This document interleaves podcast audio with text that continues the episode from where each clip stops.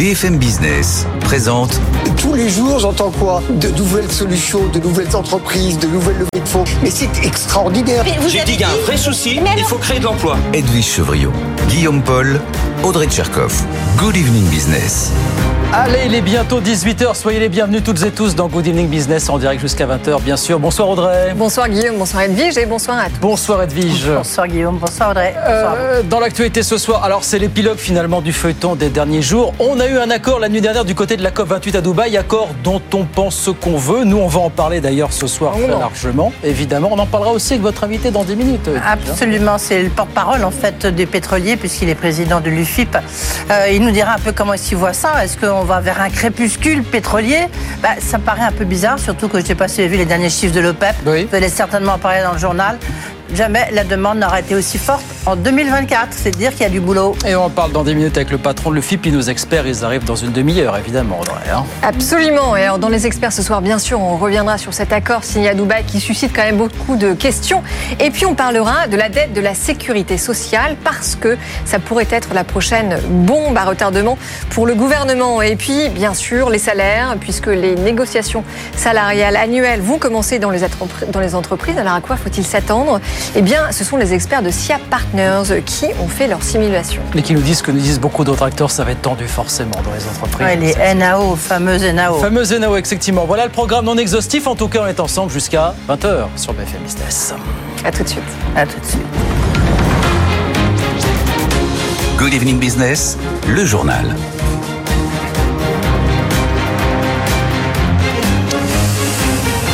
Donc, eh ben, ça y est, ça s'est passé vers 8h heure française. On a trouvé un accord du côté de la COP28. Bonsoir Thomas Asportas. Bonsoir, Guillaume. Enfin, un consensus. Alors, consensus, façon de parler sur les énergies fossiles. Qu'est- Qu'est-ce qui a été euh, dealé exactement, euh, Thomas? Alors, le mot-clé, Guillaume, c'est transition away. La transition, c'est le mot-clé de cet accord, transition hors des énergies fossiles. C'est la formule qui a réussi à mettre tout le monde d'accord. Après le blocage des pays arabes sur le phase out, la sortie progressive des énergies fossiles, je vous lis la phrase exacte de l'accord. Nous invitons les pays à engager leur transition en dehors des énergies fossiles en accélérant l'action dans cette décennie cruciale afin d'atteindre la neutralité carbone en 2050. Donc les trois mots-clés de l'accord qui ont emporté le consensus, c'est transition, Transition Away. Décennie cruciale, ça veut dire que des efforts et des résultats clés doivent être obtenus d'ici à 2030. Et enfin, la date de 2050, c'est un compromis qui permet à Dubaï et aux pays occidentaux d'écrire noir sur blanc énergie fossile pour la première fois dans un accord de la COP, qui acte l'importance de la décennie 2020-2030 et qui en même temps, pour les pays arabes, ne parle pas de sortie et leur laisse le temps jusqu'en 2050. Visiblement, en conclusion, on pouvait pas faire mieux à cette COP 28. Et les pays occidentaux disent, en résumé, que c'est bien mais peut mieux faire. Les pays arabes sont ravis et expriment leur gratitude. Et la représentante des petits États insulaires reconnaît, je cite, un pas en avant, mais ajoute que c'est d'un changement exponentiel dont nous avions tous vraiment besoin. Bon, globalement, tout le monde a l'air ravi à l'issue de cette euh, accord. Ah bah les pays arabes, non non non, pas tout le monde, pas tout le monde, ah, les pays arabes. oui. Mais bon, bah voilà, c'est le principe d'un compromis. Emmanuel Macron aussi qui a parlé, oui, effectivement. Oui. On écoutera Emmanuel Macron et puis on en reparlera bien sûr de cet accord à la COP28 tout au long de la, la soirée, bien sûr, sur, euh, sur BFM Business. Merci beaucoup, Thomas. Dans l'actualité, on a des marchés actions qui sont dans leurs petits chaussons. Au moment où on se parle, pourquoi? Parce que la Réserve fédérale américaine va parler tout à l'heure à 20h. A priori, elle ne devrait pas toucher à ces taux d'intérêt, mais. On attend d'éventuels commentaires pour savoir s'il n'y aurait pas déjà un calendrier dans les tuyaux pour commencer à faire rebaisser justement ces taux d'intérêt. Édition spéciale d'ailleurs à 20h sur BFM Business pour décortiquer tout ça euh, à chaud, bien sûr, avec, euh, avec Étienne Braque. 18h03, pendant ce temps, l'Allemagne a enfin trouvé un- une solution pour sortir de sa crise budgétaire. Vous vous rappelez qu'il y a un mois, elle s'était retrouvée avec un sérieux trou dans son budget. Elle a trouvé la parade, elle va sérieusement réduire ses dépenses. Mais ça, elle sait faire historiquement. Caroline Morisseau. Pour sortir de l'impasse budgétaire, l'Allemagne va devoir se serrer la ceinture. La coalition au pouvoir a décidé de tailler un peu partout. Les dépenses de plusieurs ministères vont être réduites. Les subventions publiques qui étaient prévues pour développer l'industrie photovoltaïque vont être revues à la baisse. En contrepartie, et pour donner des gages au vert, elle va aussi supprimer des subventions qui étaient nuisibles au climat. Autre mesure encore, la taxe liée aux émissions de CO2 va être revue à la hausse. Pas question en revanche de continuer à passer par l'endettement. Après avoir dérogé pendant 4 ans à sa fameuse règle du frein à l'endettement, une règle qui limite le déficit budgétaire annuel à 0,35% du produit intérieur brut. L'Allemagne a décidé de se plier à nouveau à cette mesure en 2024. Pas question non plus de tailler dans les dépenses sociales, une ligne rouge pour le chancelier Olaf Scholz. Toute cette crise vient en revanche fragiliser un peu plus une Allemagne qui tourne déjà au ralenti. Selon l'Institut économique allemand, le pays n'échappera pas à une nouvelle année de récession l'an prochain. Caroline Morisseau. Et puis décision historique en Europe aujourd'hui. Pourquoi? Parce qu'on s'est mis d'accord entre le Parlement et les États membres sur un texte pour renforcer, vous savez, le droit des travailleurs des plateformes comme Uber ou, Deliveroo. Bonsoir Nathan Cocampo. C'est la première fois qu'on essaie de mettre en place un cadre législatif pour ces travailleurs. Qu'est-ce qui pourrait éventuellement changer pour ces millions de travailleurs, Nathan? Alors, ce texte prévoit de requalifier comme salariés des travailleurs aujourd'hui considérés comme indépendants. Typiquement, une personne qui travaille chez Uber, Deliveroo pourra déclencher une présomption de salariat et faire valoir ses droits en tant que tel. Il pourra ainsi obtenir un salaire minimum, des indemnités maladie, des congés payés. Alors concrètement, cinq critères ont été définis par le Parlement européen. Il faut par exemple que la plateforme fixe des niveaux de rémunération, supervise à distance les prestations ou encore impose le port d'uniforme. Si deux de ces cinq critères sont remplis, le travailleur pourra demander une requalification. Libre à la plateforme ensuite de présenter présenter des preuves dans le sens contraire. Selon le Parlement, plus de 5 millions de travailleurs des plateformes seraient concernés en Europe. Donc là, l'idée, c'est d'avoir un cadre législatif commun pour les 27 Parce que ce qui se passe, c'est que pour l'instant, chacun fait son truc dans son coin finalement. Oui, en France, on a choisi la voie du dialogue social avec la création de l'autorité des relations sociales des plateformes d'emploi. Une autorité prévue pour organiser ce dialogue social et inciter les plateformes à négocier les règles avec leurs travailleurs. Et une avancée notable depuis l'obtention d'un revenu minimum chez Uber Eats et Deliveroo en début d'année. Pour ce qui est de la requalification salariée, pour le moment, ça se passe en combat juridique au prud'homme. L'Espagne est allée plus loin avec la loi Riders, une loi qui oblige les entreprises de livraison de nourriture à signer un contrat de travail. Mais les plateformes comme Glovo préfèrent euh, pour le moment écoper d'amendes plutôt que de respecter ce droit. Deliveroo a tout simplement choisi de quitter le pays. Enfin, un mot de Just Eat. La plateforme voulait bousculer le secteur en lançant il y a deux ans 4500 recrutements en CDI en France hmm. en 2021. Mais le modèle économique ne fonctionne pas. Just Eat a licencié à tour de bras. C'est ça le problème, c'est qu'il n'y a pas de modèle économique effectivement pour une plateforme avec 100 de travailleurs en, CDI. Mais on en reparlera bien sûr avec nos experts ce soir sur BFM Business. Merci beaucoup Nathan. Nathan Cocampo avec nous dans, Good Evening. Le dossier Casino avec l'avertissement sans frais de Bruno Le Maire aujourd'hui. Il a dit aujourd'hui sera très attentif à ce que le maximum d'emplois soit préservé s'il devait y avoir d'autres offres de reprise hein, pour des magasins euh, de casinos vigilance sur l'emploi, mais aussi vigilance sur le maintien du siège du groupe du côté de Saint-Étienne. Je vous rappelle que Casino emploie près de 50 000 personnes en France euh, aujourd'hui encore. Et puis une grande première en Chine, parce que ça y est, les Chinois ont dévoilé aujourd'hui, devant la presse internationale, le plus gros avion de ligne jamais construit sur le sol chinois. C'est le C919 qui va faire causer. Pourquoi? Parce que ce week-end, il va faire son premier vol au-delà de la Chine continentale. Jean-Baptiste Huette nous raconte ça.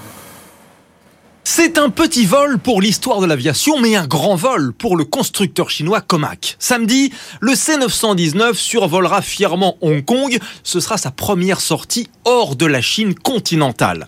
Le C919 est le plus gros avion de ligne produit par la Chine. À terme, il est censé rivaliser avec les 737 MAX de Boeing ou les Airbus A320. Dans sa configuration lourde, il peut embarquer 192 passagers sur 5500 km. À l'heure actuelle, le C919 n'est certifié qu'en Chine. Il assure depuis quelques mois les liaisons entre Shanghai et Chengdu, environ 60 000 passagers transportés. 1061 commandes ont d'ores et déjà été passées par une trentaine de compagnies chinoises. Lors de la cérémonie, les autorités ont vanté sa conception aérodynamique, son système de propulsion de pointe, ses matériaux avancés. Oublions de préciser au passage qu'une grosse partie des composants est fabriquée en Europe ou aux États-Unis. Une dépendance aux Occidentaux qui agace Pékin au plus haut point. Comac s'efforce année après année, sous la pression des autorités, d'augmenter le pourcentage de technologies et de composants fabriqués localement. Mais c'est un travail de très longue haleine même pour la Chine. Voilà, le C919 qui a bien l'intention de s'affirmer. Hein. Tremblay, Airbus, Boeing et consorts. Jean-Baptiste est avec nous sur BFM Business. 18h09. On va sur les marchés. Bonsoir Étienne Braque. C'est calme ce soir. Alors à Paris, notamment en Europe, on fait, fait, pas les foufous vu que la, Réserve fédérale américaine va parler dans, deux heures, même pas maintenant Étienne. Hein. En effet, il paraît loin le record d'hier matin. hein. Vous avez un CAC 40 qui enchaîne ce soir sa deuxième séance dans le rouge, qui n'est pas arrivé depuis quasiment 15 jours. Ça montre bien un petit peu l'euphorie de ces dernières heures. Moins 0,16% en effet pour l'indice parisien à 7531 points. Beaucoup de prudence avant euh, la fête ce soir. Du côté euh, des valeurs, beaucoup d'actualités ce soir, notamment à Madrid, avec regardez notamment la maison mère de Zara, Inditex, qui publie ce soir un, un record de plus de 4 milliards sur 9 mois. C'est plus que l'année dernière en l'espace de 12 mois. Vous voyez quand même, quand même, c'est hallucinant ce qui se passe du côté de, de Inditex avec une marge opérationnelle de plus de, de 20%. C'est très rentable aujourd'hui, au point que c'est la première capitalisation euh, en Espagne. À noter Carrefour qui perd plus de 5% ce soir euh, à la clôture. Vous savez, le groupe est présent en Argentine et il y a pas mal d'inquiétudes avec euh, le président Milei, avec notamment eh bien, une forte dépréciation du pesos qui est attendue dans les prochaines semaines. Et Carrefour réalise quasiment 4% de son chiffre d'affaires en Argentine. Donc par rapport à cela, il y a des inquiétudes. Le titre revient à 16,12 euros. Et puis à noter les cours du pétrole qui repartent déjà de, l'avant, avec euh, notamment la demande qui est attendue record pour l'année prochaine. Donc les cours du pétrole qui ont très largement dévissé ces dernières semaines se reprennent plus 1,5% pour le Brent à 74 dollars, quand le WTI est toujours proche de ses niveaux de juin dernier à 69 dollars. Et donc la bourse de Paris qui fait une pause avant la fête ce soir, moins 0,16% à la clôture, toujours au-delà des 7500 points, 7531 points au fixing. Merci beaucoup Étienne. On regarde rapidement ce qui se passe à Wall Street. Je vous disais, c'est calme aussi. Hein. La fête parle à 20h, édition spéciale avec Étienne d'ailleurs sur BFM Business. Le Dow Jones à l'équilibre, 36 581 points. L'indice Nasdaq de son côté qui grappille 0,1%, 14 546. 18h10, Olivier Gantois, le président de l'UFIP Énergie Mobilité, et l'invité d'Edwige Chevrillon. C'est la grande interview dans un instant sur BFM Business. À tout de suite. BFM Business présente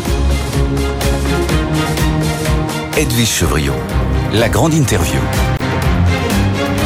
Bonsoir à tous, bienvenue dans cette grande interview où je reçois euh, ce soir le porte-parole des pétroliers français puisque c'est Olivier Gantois qui est président de l'UFIP Énergie euh, Mobilité. Bonsoir Olivier Gantois. Bonsoir. Merci d'être là. Euh, Je ne sais pas si pour vous c'est un soir de victoire ou pas après cet euh, accord entre guillemets historique à la COP 28 où c'est vrai que ça y est, c'est engagé la transformation le fait d'aller vers une transformation euh, où il n'y aura plus de pétrole, mais évidemment à terme.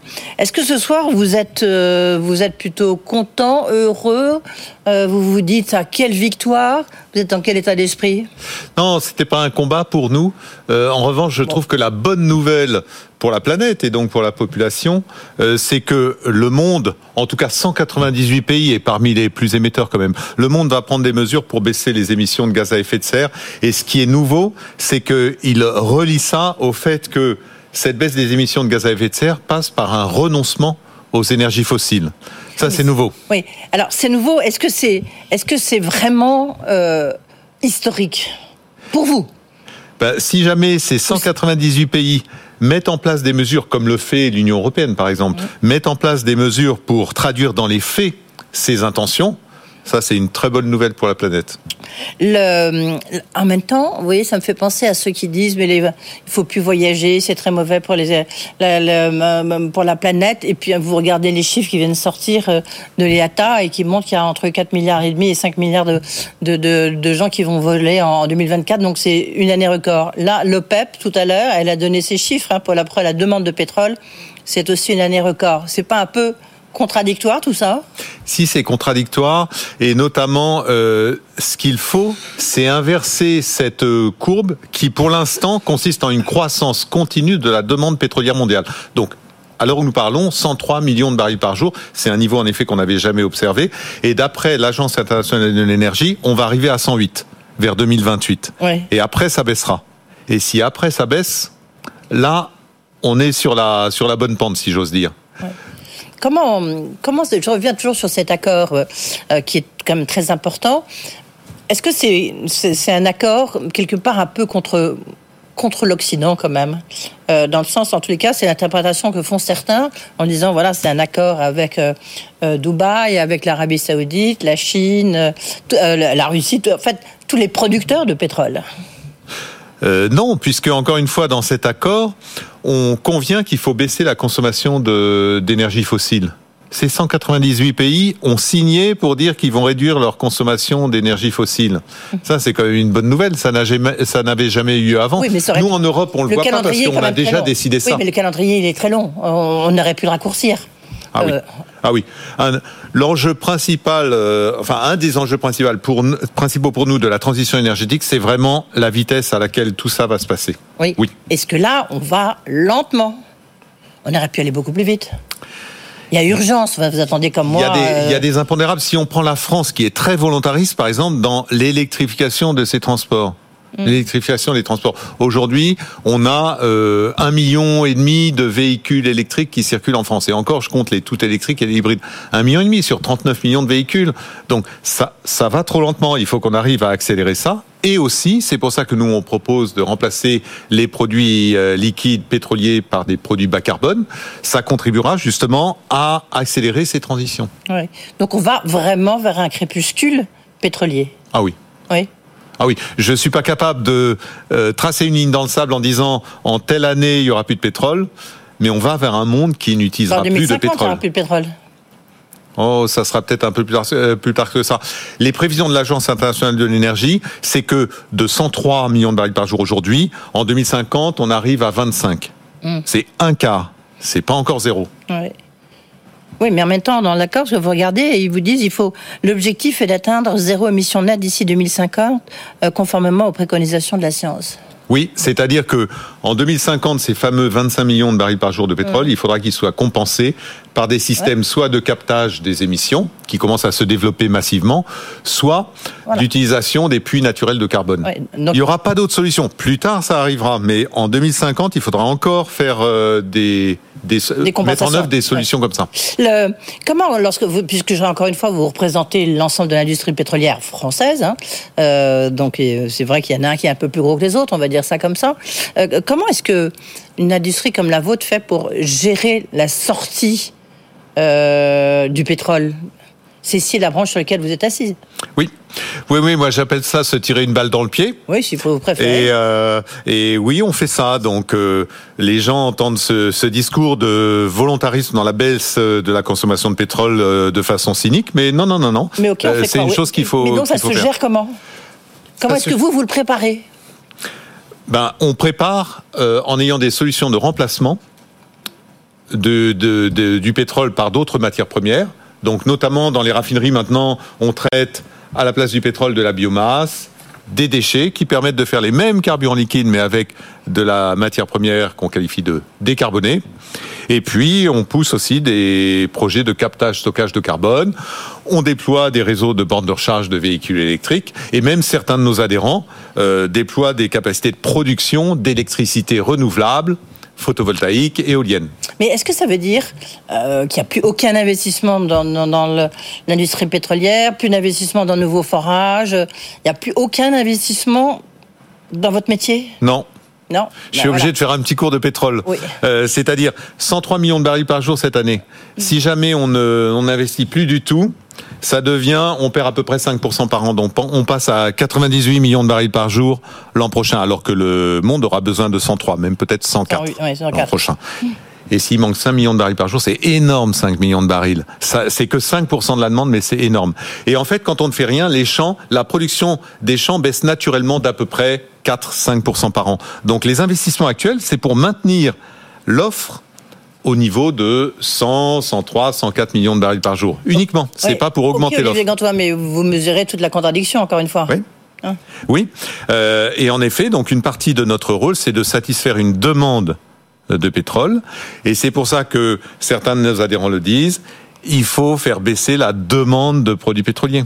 Si jamais on assèche l'offre alors que la demande est toujours là, on va simplement créer une pénurie, c'est tout. Bah oui, mais c'est peut-être la meilleure façon. Hein Non, parce que les gens ne sauront Bah, pas quoi faire. pétrole, euh, Non, les gens ne sauront pas, sauront pas quoi faire. Donc, ce qu'il faut, c'est qu'ils aient changé de voiture avant qu'on manque de carburant à la pompe. Et le montant des investissements, ça va être de combien encore en 2024 les, Donc- les investissements nécessaires? Pour euh, les, pour euh, maintenir la production Oui. de pétrole. Euh, J'ai pas le chiffre exact, mais c'est de l'ordre de 500 milliards par an. Et là, considérable. Mais une part euh, de plus importante de ces de plus en plus importante de ces investissements va dans les énergies renouvelables Mhm. chez nos adhérents. Ça, c'est un fait. Et par exemple, là, il y a trois forages, je crois que c'est deux ou trois forages. euh, Bon, il y a une- question de savoir s'il faut les autoriser ou pas dans le sud de la France. En France Oui. Alors, je rappelle les chiffres. La France consomme 1% du pétrole mondial, 1 million de barils par jour, et la France produit 1% de ses besoins, 10 000 barils par jour. Et je vous garantis que ces 10 000 barils par jour, ils sont produits avec des normes, notamment d'émissions de méthane, qui sont bien meilleures que ce qui se passe dans les pays producteurs. quand même- oui. Donc si on peut produire en France, tant qu'on en a, on n'en a pas beaucoup, on va pas passer à euh, 50% de la demande. On a intérêt à produire en France, c'est mieux fait, et en plus, euh, c'est une partie de notre autonomie énergétique, donc c'est vous très pensez bien. qu'ils vont être autorisés? Je le souhaite en tout cas qu'il soit autorisé. Et je peux vous dire que ça sera fait de façon très responsable. le, le- un autre gros bémol euh, par rapport à cet accord historique, enfin qui est quand même une, une- une vraie, une vraie étape hein, qui est franchie, Oui. c'est qu'en fait aucun financement supplémentaire n'a été prévu pour aider les pays en développement à faire face justement au coût énorme de l'abandon progressif des énergies fossiles. C'est une autre contradiction. Comment, les, comment aider euh, ces pays en voie de développement? Nous, c'est plus facile, hein, parce que nous, on a fait notre développement et on est même sans doute responsable de ce qui se passe. Oui, alors là, euh, on, on sort un peu de mon de mon champ de compétences, si j'ose dire. Mais je dis pas ça en disant que le problème n'existe pas. Au contraire, le problème est entier parce que il y a un double problème en effet. Mais les deux sont assez liés. Euh, D'une part, certains pays vont pâtir du réchauffement climatique, des effets du réchauffement avant les autres, et d'autre part, certains pays ne se sont pas encore développés. Et, et donc, en effet, il va y avoir une problématique de transfert de richesses entre certains pays et d'autres. Mais une fois que j'ai dit ça, euh, je ne suis pas compétent pour dire comment ce transfert devra avoir lieu. Est-ce que vous avez vu, en tous les cas, cette déclaration de la Russie, l'un des plus gros producteurs hein, du reste intéressant quand on regarde qui sont les plus gros producteurs, les États-Unis, la Russie, l'Arabie Saoudite, hein, euh, qui, qui dit attention. il faut éviter une sortie chaotique des énergies fossiles, euh, tout en saluant évidemment le compromis euh, signé à Dubaï. Une sortie chaotique, c'est ça veut dire quoi? La sortie chaotique. Est-ce enfin, que vous partagez je suis pas cette- dans la tête des Russes. Non, non, mais, mais est-ce que vous, vous partagez cette crainte Oui. d'une sortie chaotique Euh, oui. Euh, si jamais, par exemple, on assèche l'offre alors que la demande n'a pas baissé, euh, là, ça sera chaotique. Parce qu'encore une fois, on créera une pénurie. Et quand il y a pénurie, c'est la foire d'empoigne. Hein. Mm. Les gens, ils sont pas prêts à laisser passer l'autre euh, alors qu'il n'y a pas assez de carburant pour tout le monde. Hein. Donc, en effet, ce qui serait chaotique, c'est de contraindre la production alors que la demande n'a pas baissé. Donc, il faut absolument trouver les leviers pour faire baisser la demande. Par exemple, accélérer le déploiement, le remplacement des véhicules thermiques par des véhicules électriques. Il y a des mesures comme ça, concrètes, qui vont permettre, en effet, de sortir du pétrole. Elles existent, mais après, justement, ça fera le lien avec ma question d'après. C'est des questions de coûts, c'est des questions de prix, Olivier Gantois. Euh, Est-ce qu'il faut s'attendre à une flambée des prix, en- encore une nouvelle flambée des prix de l'essence, ou au contraire, on a vu qu'il baissait un peu, euh, le prix à la pompe, hein, bien sûr. Euh, Comment est-ce que, quelle perspective vous voyez? Alors, je rappelle que ça fait un an que le prix du pétrole est plus ou moins dans un tunnel entre 75 et 85 dollars. Euh, là, ce matin, on était à 80, à 75, pardon, on était plutôt dans, plutôt dans le bas du tunnel, mais on n'a pas vraiment traversé ce que les analystes appellent un plancher de, de prix. Ça veut dire que les prix sont mollassons, et ça, c'est parce que le marché continue à craindre que l'activité en Chine ne baisse, ce qui n'est pas le cas hein, pour l'instant, et que ça fasse baisser la demande et qu'il y ait un excédent. Donc ça, euh, ça c'est ce qui fait baisser les prix. Ce qui maintient les prix, ce qui fait que les prix ne vont pas baisser significativement, c'est que l'OPEP continue à euh, ouvrir le robinet, mais entrouvrir le robinet de manière à ce qu'il n'y ait pas d'excédent. Et tant qu'il y a ces accords, là, ils ont con- conclu de nouveaux accords pour début 2024 pour limiter leur production, pour éviter des excédents. Tant qu'il y a ces accords, ça maintiendra les cours à ce niveau. Et puis encore une fois, le monde consomme plus qu'il n'a jamais consommé. Donc ça, ça fait que les prix resteront élevés, mais à mon avis, ils ne vont pas augmenter significativement à cause de cette crainte du marché que euh, la Chine ne ralentisse. Donc on va rester, en tous les cas, pour le prix à la pompe, toujours euh, aux alentours de 1,90, 1,95 Je suis incapable de le prédire, mais c'est quand même ma prédiction aujourd'hui. Oui. D'accord. Et est-ce qu'il y aura du diesel à Noël Euh, On a vu, euh, en tous les cas, les inquiétudes, c'était il y a un mois de l'Agence internationale de l'énergie qui s'inquiétait à propos justement de la quantité de diesel disponible en Europe. Aujourd'hui, on est donc euh, quasiment fin décembre. Alors, ce ce qu'il faut voir, c'est qu'on a, on a passé un automne un peu délicat. Il y avait un certain nombre de raffineries qui avaient des problèmes. Euh, Et de raffineries. Donc, c'était pas une question de pétrole brut, c'était une question de transformation de ce brut en carburant.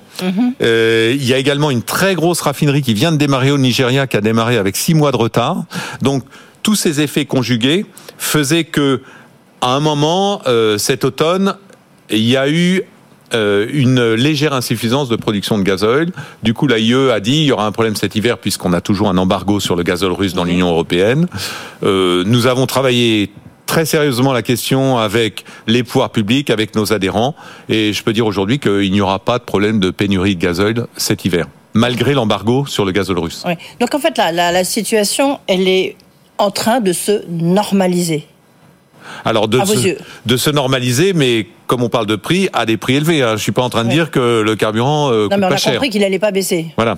Mais oui, Ouais. oui, on a une situation qui se normalise dans un contexte dans lequel le deuxième producteur mondial, la Russie, est en guerre. Mm. Donc c'est quand même euh, un événement majeur dans lequel il y a des, un conflit au Proche-Orient dont certains pensent qu'il pourrait dégénérer.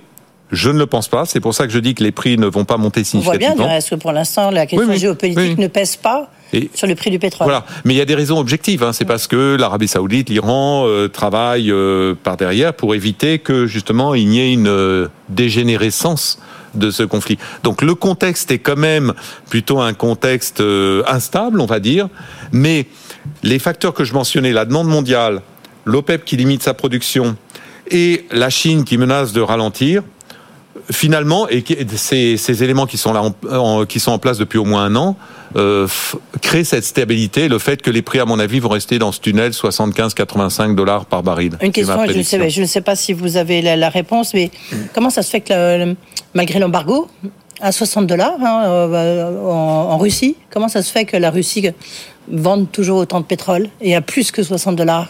Alors, seul un certain nombre de pays Mm. ont décidé de l'embargo. L'Union Clairement, l'Union, tous les pays de l'Union européenne, les États-Unis, le Royaume-Uni, le Japon, le Canada ont décidé de l'embargo. Tous les autres pays du monde continuent à acheter du pétrole russe, que ce soit du pétrole brut ou du gazoil. Donc, le marché mondial n'est pas vraiment déstabilisé par cette situation. Il y a simplement du pétrole qui transite sur des trajets plus longs euh, au lieu de prendre les routes normales, puisqu'il ne vient plus en Europe, par exemple, mais c'est Ouais. tout. On voit que tout ça n'est pas encore, que le chemin n'est pas encore complètement tracé. On peut Non, dire ça comme ça. en vous avez raison, je Ouais. suis d'accord. Merci beaucoup en tous les cas, Olivier Gantois. Donc vous avez dit le verre à moitié vide, mais à moitié plein, et vous avez préféré garder le côté verre à moitié euh, plein. Merci beaucoup. Je rappelle que vous êtes président de l'UFIP et quelque part donc le porte-parole de l'industrie pétrolière, du moins française. Merci beaucoup. Euh, tout de suite, restez avec nous. Tout de suite, Guillaume Paul, l'essentiel de l'info. BFM Business, c'est aussi sur Internet. Sur bfmbusiness.com, suivez le fil de l'actualité économique. BFM Business, toutes vos émissions en live ou en replay. BFM Business, l'info éco. 18h30 sur BFM Business. Dans l'actualité, donc, cet accord, on vient d'en parler à la COP28 euh, cette nuit, accord qui fait état d'un abandon progressif des énergies fossiles, une transition progressive vers une sortie des énergies fossiles. C'est une première dans l'histoire de ces conférences sur le climat. Emmanuel Macron a salué cet accord qui marque, selon lui, une étape importante qui engage le monde. Fin de citation. On va en reparler, bien sûr, dans, dans un instant. Autre accord annoncé aujourd'hui, accord politique pour l'instant entre le Parlement européen et les États membres pour renforcer les droits des travailleurs des plateformes type Uber ou Deliveroo. L'idée, ça serait de requalifier en CDI des travailleurs considérés aujourd'hui comme indépendants pour leur octroyer bien sûr une meilleure protection sociale. Dans l'actualité des marchés actions quasiment euh, stables ce soir. Pourquoi? Parce que la Réserve fédérale américaine va parler tout à l'heure à 20h. A priori, elle ne devrait pas toucher à ces taux d'intérêt. Par contre, on attend d'éventuels commentaires sur un début peut-être de baisse à nouveau de ces taux d'intérêt. Édition spéciale d'ailleurs à 20h pour décortiquer tout ça à chaud avec Étienne Braque. Et puis dans le dossier casino, l'avertissement sans frais de Bruno Le Maire aujourd'hui. Il l'a dit, il sera très attentif à ce que le maximum d'emplois soit préservé, vigilance sur l'emploi, mais aussi sur le maintien du siège de Casino du côté de Saint-Étienne. Rappelle que Casino emploie aujourd'hui un peu plus de 50 000 personnes en France. 18h32, on vient dans un instant avec Audrey Tcherkov et nos experts, Emmanuel Le Chypre et Mathieu Pechberti ce soir. À tout de suite. Good Evening Business. Actu, experts, débat et interview des grands acteurs de l'économie. 18h35 sur BFM Business. Bienvenue à Mathieu Pechberti qui nous a rejoint, expert euh, maison, et puis évidemment Emmanuel Le Chypre. Edwige Chevrillon, vous êtes resté avec nous. On parle tout de suite euh, de la COP 28 puisque on a un accord qui est tombé la nuit dernière à Dubaï qui fait état d'un abandon progressif des énergies fossiles. C'est une première, Guillaume, dans l'histoire de ces conférences sur le climat. Alors, je sais pas si on va pouvoir écouter. On a un petit peu de son d'ambiance quand même pour que vous entendiez, que vous voyez si vous ne regardez la télévision comment ça s'est passé cette nuit du côté de Dubaï quand l'Émirati euh, Sultan Al-Jaber, patron de la compagnie pétrolière ADNOC, patron de la COP 28, a lui-même annoncé avec quelques traits mollo dans la voix qu'un accord avait été trouvé. Écoutez, regardez, c'était cette nuit. Delegates, colleagues and friends, I must say that you did it. You delivered.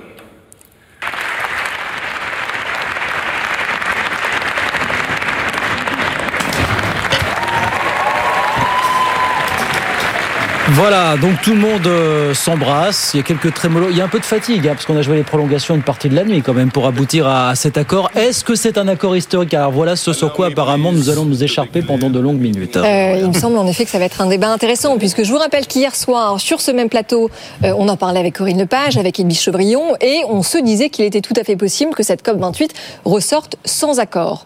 Or, là, c'est l'inverse. Non seulement on a un accord, j'ai envie de dire que c'est un accord historique, même si je vous vois sourire, messieurs. Pourquoi?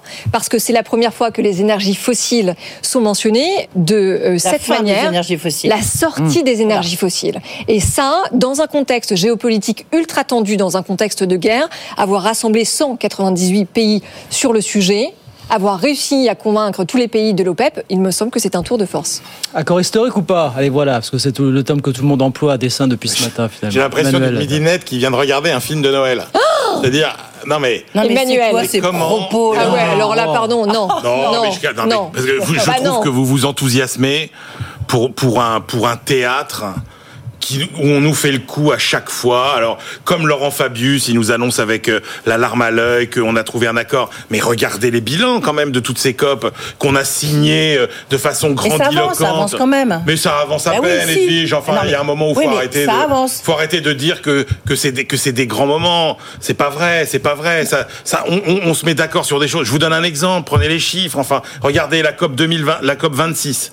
La COP 26, c'était pas si loin, c'était il y a deux ans. Oui, si on avait appliqué les résultats de la COP 26, on aurait quasiment une trentaine de gigatonnes d'émissions de CO2 en moins. On en a 0,5. Donc, moi, je veux bien que tout le monde soit content, euh, s'embrasse et des trémolos dans la voix pour dire qu'on a trouvé un accord. Mais c'est pas parce qu'on a joué sur un mot pour dire la fin des énergies fossiles que franchement ça va changer quelque Non, chose. je- pense je- suis pas d'accord avec vous, Énormément de, de- et regardez l'histoire. Et à chaque fois on nous refait l'histoire. On prend des grandes décisions, on se fixe des grands objectifs qu'évidemment on ne tient pas. Donc à la COP d'après, on fixe des objectifs Mais encore très, plus non, ambitieux. Mais c'est très intéressant ce que, toujours ce que, les ce mêmes que vous nous dites ce soir, Emmanuel Le Chip, c'est qu'en fait, en réalité, il faudrait arrêter de se parler, arrêter de se rencontrer et arrêter de s'engager Non, sur des calendriers et des échéances et Non, des le- objectifs. le- Ah, très bien, donc le- on ne fait plus rien. Le principal Non, point d'achoppement, le principal des- non, mais alors on fait quoi Cette COP, non mais attendez, la COP, elle a, elle a, elle a, elle a beaucoup de, de- de- d'avantages, elle a beaucoup d'intérêts, notamment un, à mon avis, qui est le principal intérêt. Mais tout ce qui s'est passé en coulisses. seul- 198 pays c'est qui le sont seul autour de la table au monde où et tout le monde a la même voix. Un petit peu.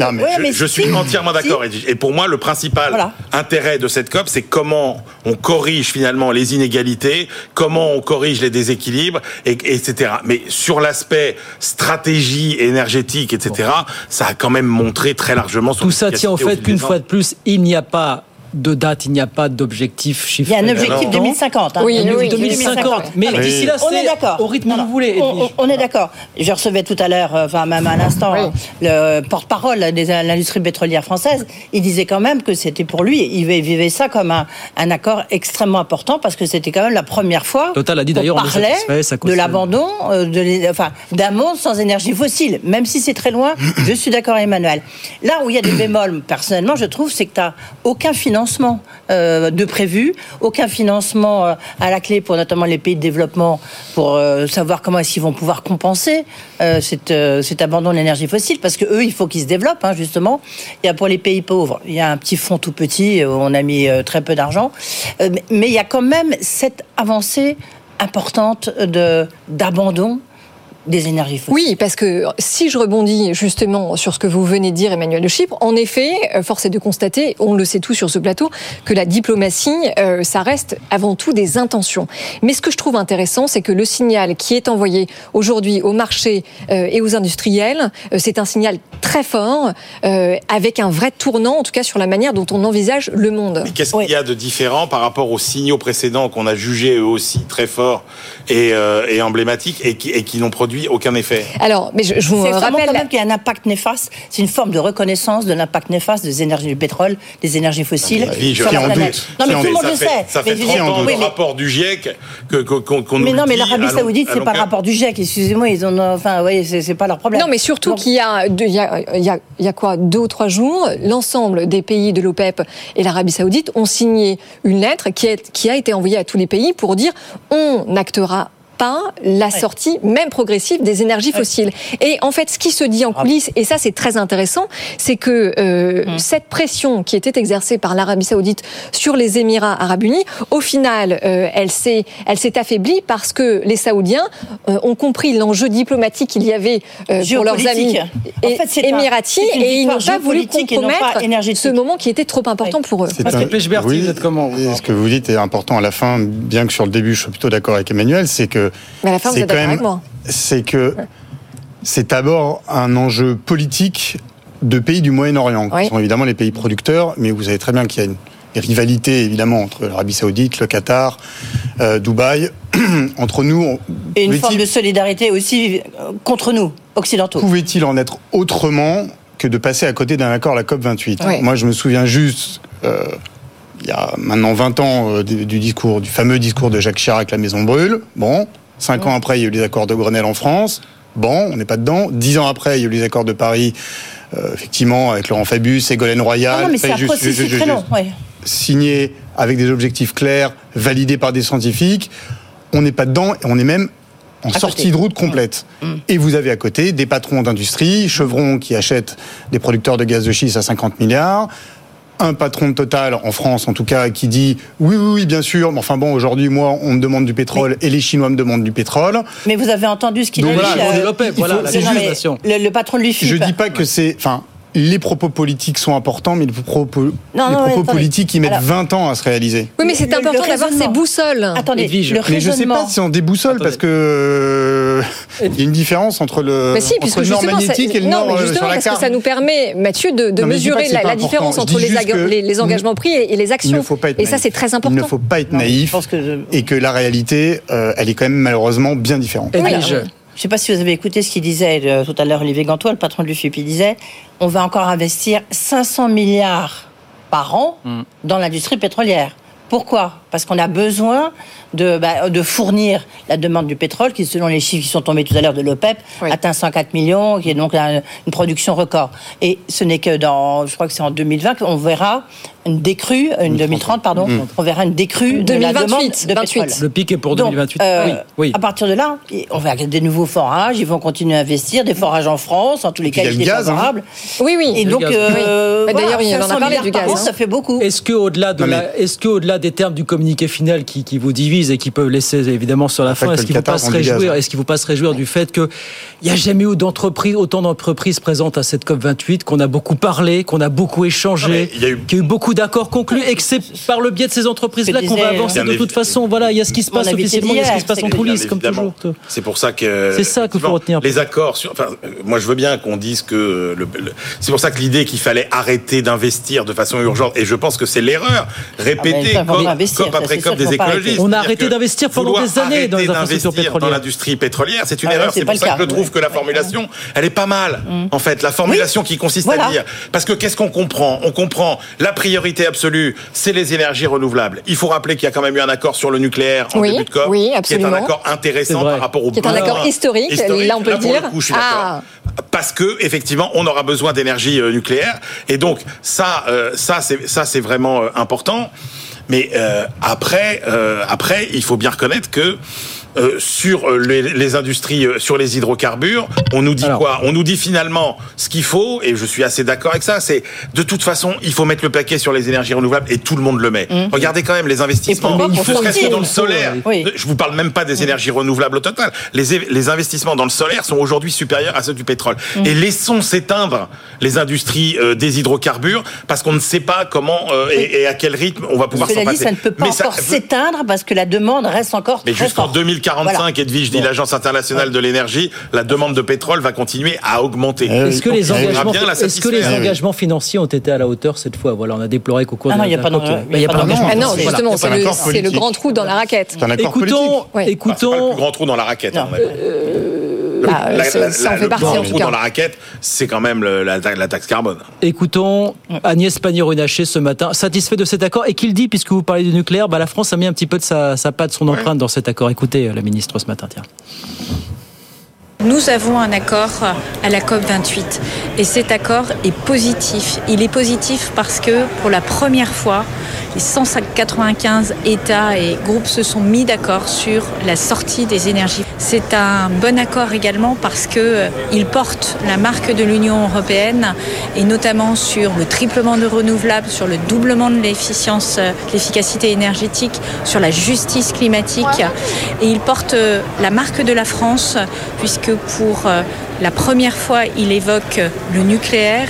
Nous avons été capables, en Européens et avec les pays en développement, de faire bouger les lignes de négociation.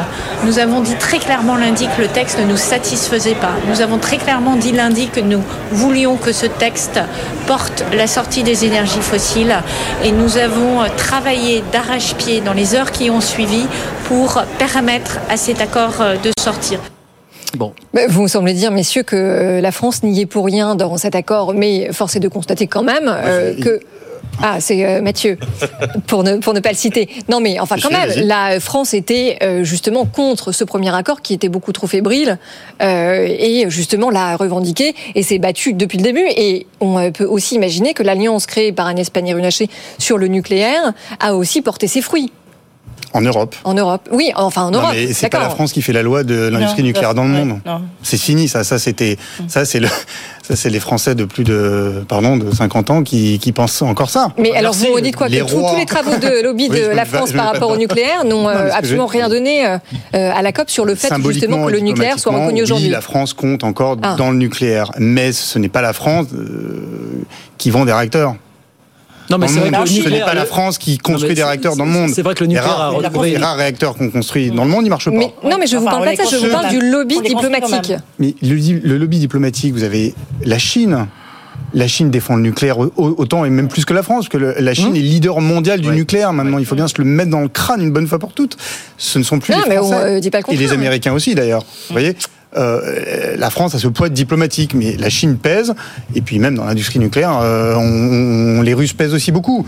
Je ne dis pas que la France ne pèse plus du tout, mais on n'est plus seul. Edwige. Euh, Moi, je pense que c'est vraiment un des grands enseignements de cette, de cette euh, COP28. C'est que sur le plan géopolitique, on, voit bien qu'avant, on parlait de rupture nord-sud, maintenant c'est Oui. est-ouest. Et puis, on voit aussi que bah, la Russie, elle joue un rôle quand même très important. Il faut quand même voir que l'accueil qu'il a reçu, et alors que lui, il est censé avoir un mandat international contre lui, etc. Vladimir Poutine. Oui.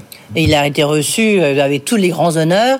Je crois qu'on m'a même raconté qu'il y avait dans le ciel, dessiné par les avions de combat, le drapeau russe. Donc euh, c'est pour vous dire si c'est quand même, euh, on n'est pas du tout dans, dans Non. la même. La euh, Russie, Edwige, a quand même salué le, le hein. communiqué final. hein. Oui. Incontestablement, Bah, le incontestablement, le nucléaire a marqué des points sur ce coup-là, Emmanuel. On est Ouais, je d'accord, crois que là, c- pas- ça fait partie quand même des, des, des, des grands points positifs de, de, de cette COP, incontestablement, puisque on, on, on a là une vision sur euh, On a une autre des, vision, une des pardon. énergies de, de transition. Donc, euh, donc c'est vraiment un point positif. Mais pour revenir à ce que vous disiez, Guillaume, oui, il y a, y a beaucoup. euh, moi, je crois beaucoup que, euh, au-delà de ces grandes perspectives qui sont tracées, et je pense que franchement, on serait pas parvenu à un accord.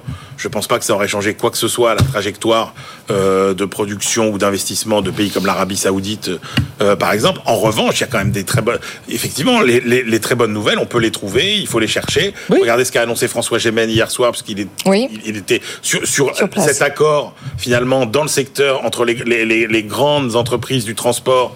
Pour voilà, moi je pense qu'on va y aller euh, comme ça. Mais encore une fois, moi ce qui me gêne le plus finalement, c'est que euh, euh, on ne sort pas des grandes déclarations d'intention qui n'ont jamais marché jusqu'à maintenant parce qu'on ne va pas dans la mécanique, c'est-à-dire qu'on ne met pas les mains Il y a dans pas le de financement cambouis derrière. des Il y a pas de- mécanismes. Oui, d'accord. C'est le financement. Et deux, c'est les, c'est les incitations. C'est-à-dire qu'en gros, c'est pas, c'est- comme il n'y a pas de contrainte, il faut bien envoyer des incitations. Il faut bien envoyer des signaux. Et comme on n'a pas beaucoup, en fait, on n'a quasiment pas d'avancée sur, objectivement, quand vous regardez les travaux des économistes aujourd'hui, quand on vous dit euh, les grandes politiques qui permettraient la transition écologique, bah, vous dites il y a quoi? Il y a la taxe carbone, il y a les subventions. Vous voyez bien que le rapport coût-efficacité des politiques de subvention, c'est pas le meilleur et que, objectivement, il y a une forme de consensus pour dire qu'une une taxation du carbone serait quand même la meilleure solution.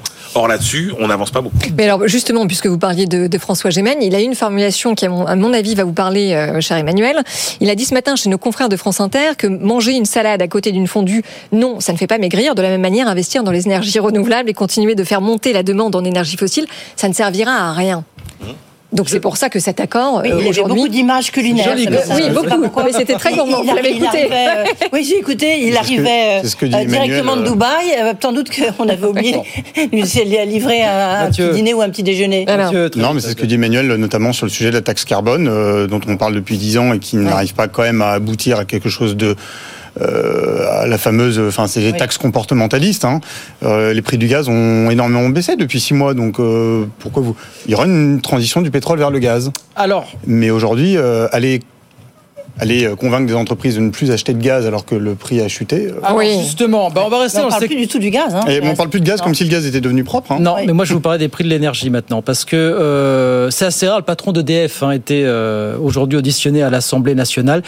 Et il a défendu, vous savez, le, le choix validé par le gouvernement, c'était il y a quelques semaines, qui va permettre de signer des, des contrats de très long terme avec les, les entreprises. Oui, c'est ça. Donc des contrats de plusieurs années pour lui assurer des revenus stables. Même si les prix de l'électricité ont baissé de 15 à 20 depuis un mois, il continue même de penser que c'est la bonne stratégie. Écoutez. Nous connaissons les prix puisqu'ils sont formés tous les jours sur les marchés de gros et c'est là que nous voyons cet atterrissage et le dégonflement rapide de ces prix, euh, notamment depuis l'annonce de l'accord du gouvernement, puisque nous avons perdu 15% depuis l'annonce de l'accord avec le gouvernement, ce qui prouve que quand on amène du volume d'électricité sur ces marchés, on a une détente des prix qui est réelle. Voilà, Luc Raymond à l'Assemblée. Alors c'est intéressant parce qu'il y a quelques mois, la base, donc, on, conclut, il y a quelques semaines, on conclut cet accord. Il dit voilà, moi je, je souhaite signer des contrats de très long terme pour sécuriser un petit peu mes revenus. Sauf que pas de bol, en l'espace de quelques semaines, les prix de l'électricité ont perdu 20%. Donc euh, est-ce que ça remet pas en cause sa stratégie là finalement Alors d'abord, il faut dire que lui, il y a trois mois, nous parlait d'économie de guerre. Oui. D'accord Début septembre, avec Patrick Pouyanné, patron de Total, il me parlait d'économie de guerre pour justifier le fait que les prix allaient rester très, euh, très longtemps et qu'il fa- il fallait donc lui laisser euh, la liberté de ne pas trop le réguler. Aujourd'hui, la crise énergétique est finie. Voilà. Donc, vous regardez deux prix importants euh, sur les marchés. Le prix de l'électricité pour l'année prochaine, à un an, ça se passe toujours Mm. comme ça. Il était à 180 euros l'été dernier, on a 90 ce matin. 90. Donc on n'est plus, en- on n'est plus en économie de guerre. Et Luc Raymond, qui, a, qui essaie de commercialiser des contrats de long terme dont vous me parlez, à 5 ans, les contrats 2028 qu'il a mis sur le marché il y a quelques semaines étaient autour de 90 euros. Là, on est à 68. En dessous de son fameux prix moyen qu'il a vendu, entre guillemets, qui est un prix de 70, référence de 70. Donc les prix de l'électricité, en tout cas, baissent. Et ils baissent parce que, effectivement, il y a plus de production nucléaire, tant mieux, mais aussi parce que les prix du gaz baissent. Donc, son pari était risqué, on verra, on jugera dans 2-3 ans, mais son pari Oui, mais alors était pourquoi est-ce dire... que dans ce cadre-là, il continue de dire que c'est finalement la meilleure option? Ah bah parce que lui, lui, de toute façon, il voulait pas de régulation. On lui disait, euh, fichez-moi la paix et laissez-moi faire mes contrats, fixer mes prix. Enfin, voilà, il veut, il veut, il veut agir comme une entreprise privée. Bon, c'est pas, c'est pas très étonnant. Il est patron d'une entreprise. euh, Pas d'accord. euh, Ah. Non, mais de son point, lui, il vient du privé. Il dirige une entreprise qui vient d'être nationalisée, qui aura, à mon avis, un jour vocation à, à bouger. Donc, euh, voilà, lui, il veut juste fixer des contrats de long marché, terme. quoi. Il veut des pour- prix de pour marché. fixer- Oui, ça, il veut de pour fixer sur 4-5 ans des prix élevés. C'est lui. Là où il est malin, c'est que Luc Raymond, il sait très bien que les prix de l'électricité vont baisser, sauf qu'il se disait ils vont baisser l'année prochaine. Or, il baisse plutôt que prévu. Mais son, prix, euh, son pari, c'était de dire je vais fixer des contrats de long terme avec les entreprises et les fournisseurs à des prix plutôt élevés. Comme ça, je vais avoir des revenus à des prix élevés pendant 4-5 ans et pendant ce temps-là, je redresse les comptes d'EDF. Et là, les prix. Emmanuel, pas d'accord avec Mathieu du ou avec Luc Raymond mais- non, parce que là, vous êtes en plein dans la, dans la perversité du, du court terme. C'est-à-dire qu'en gros, vous êtes, c'est- terrifiant, mais c'est cette idée que, euh, ah bah, dès les prix flambent, là on se dit oh là là, ça va pas du tout, il faut faire quelque chose. Et puis alors dès dès qu'il baisse, oh oui oui, il nous faut- à long terme on nous dit, il nous faut des, des prix, il nous faut de la visibilité. Et puis alors dès que ça baisse, oh bah non, quand même on se on veut le prix de marché quand c'est le prix pas cher. Ouais. Mais je pense que c'est une, je pense que on en est là précisément aujourd'hui dans tous nos errements en matière de stratégie énergétique parce que on a privilégié uniquement ces prix de marché. Que la réalité, c'est que dans un secteur comme l'électricité, quand on ne se fie qu'au prix de marché, on est incapable d'avoir des prix qui intègrent le financement des investissements futurs. À quoi voulez-vous Et moi, fier, je alors dis à Luc Raymond, tiens bon, il faut absolument bon, continuer dans la Ah, voie j'ai- de ces prix. Parce Attends, que. Oui. éventuellement, Moi, je dis pas tant qu'il a mieux. tort, je dis que c'est risqué. Éventuellement, tant mieux si on a des prix moyens qui sont plus élevés. Ça permettra de financer les investissements Mmh. futurs. Et surtout, vous serez sensible à ça, euh, Audrey, avoir la visibilité à moyen terme sur des prix de l'énergie, c'est pouvoir euh, investir. Absolument. Et, et notamment, si vous voulez vous référencer, Dans la transition. vous étalonner par rapport Ouais. à, tous, à toutes les contraintes de la transition, il vous faut absolument avoir le Bien. plus de visibilité. On est d'accord. hein, Donc moi, je dis, Luc Raymond, tiens bon. Le message est passé. Et surtout sur l'angoisse de, l'angoisse de Luc Raymond, vous l'avez évoqué évidemment, c'est de d'avoir l'État qui lui dit bah, tiens tu vas vendre à tel prix Oui, et puis ça sera prix, comme voilà. ça quoi. Ouais. Donc euh, lui c'est ce qu'il veut éviter à tout prix et ce qu'il est en train peut-être euh, d'obtenir notamment avec les fameux euh, contrats longs. Donc, qu'il en euh, signe, hein. Vous ne croyez pas qu'il va pas vu venir quand même que les prix pouvaient Hein baisser plus vite Oh, alors, je suis persuadé qu'il savait évidemment que les prix allaient baisser. Par définition, on est en crise, donc, mais Ouais. pas aussitôt. Pas aussi vite. Et personne d'ailleurs. Personne l'a vu. Bah, vous leur prêtez, vous Bah, leur tant mieux. prêtez à tous ces gens, vous Non, leur prêtez beaucoup de pouvoir. Moi, je ne suis pas sûr du tout. Ah non, non, je pense Et pas. attendez, Allez. personne disait qu'on aurait à nouveau une crise énergétique, euh, qu'on aurait des Ah bah, problèmes ça, c'est la crise en Ukraine, quand même, qui a Oui, changé non, mais d'accord. Mais ce que hein. je veux Oui, dire, bah oui, mais- Bah, c'est que, ouais, mais euh, était crise, que hein. tout ça n'arriverait plus. Allez, c'est fini. Ah, bah oui. C'est Voilà, fini pour ce euh, soir. C'est fini. Merci beaucoup, jeunes gens. On s'attendait à 20 minutes euh, heurtées. Elles ont été euh, Non. Viriles. Oh, ça- a mal commencé, mais ça s'est bien terminé. Oui, oui, à la fin. tout. Oui, je, je, je- oui, oui. Oui, j'y suis Voilà. un peu fort et je m'en excuse. Ah Tout va bien. Pardonnez-moi. Excuse acceptée, Emmanuel. Vous serez réinvité demain soir. Merci à tous. Mathieu Pechberti, Emmanuel, Lechi- Emmanuel Le Chypre, Edwige euh, demain 18h10. euh, Euh, oh bah oui, forcément l'incontournable. Il y a- Parce qu'il y a la fête ce soir, la BCE demain, donc c'est qui? Jean-Claude Trichel. Eh oui. l'ancien président de la Banque Centrale Européenne, parce que quand même, bon bah il connaît à peu près le sujet, donc Un intéressant de savoir, euh, nous aider à décrypter, et puis euh, surtout avec la Fed, bon, les perspectives. Ouais, 18h10, Jean-Claude Trichet demain soir ici sur le plateau de BFM Business. Merci à tous les trois, 18h57.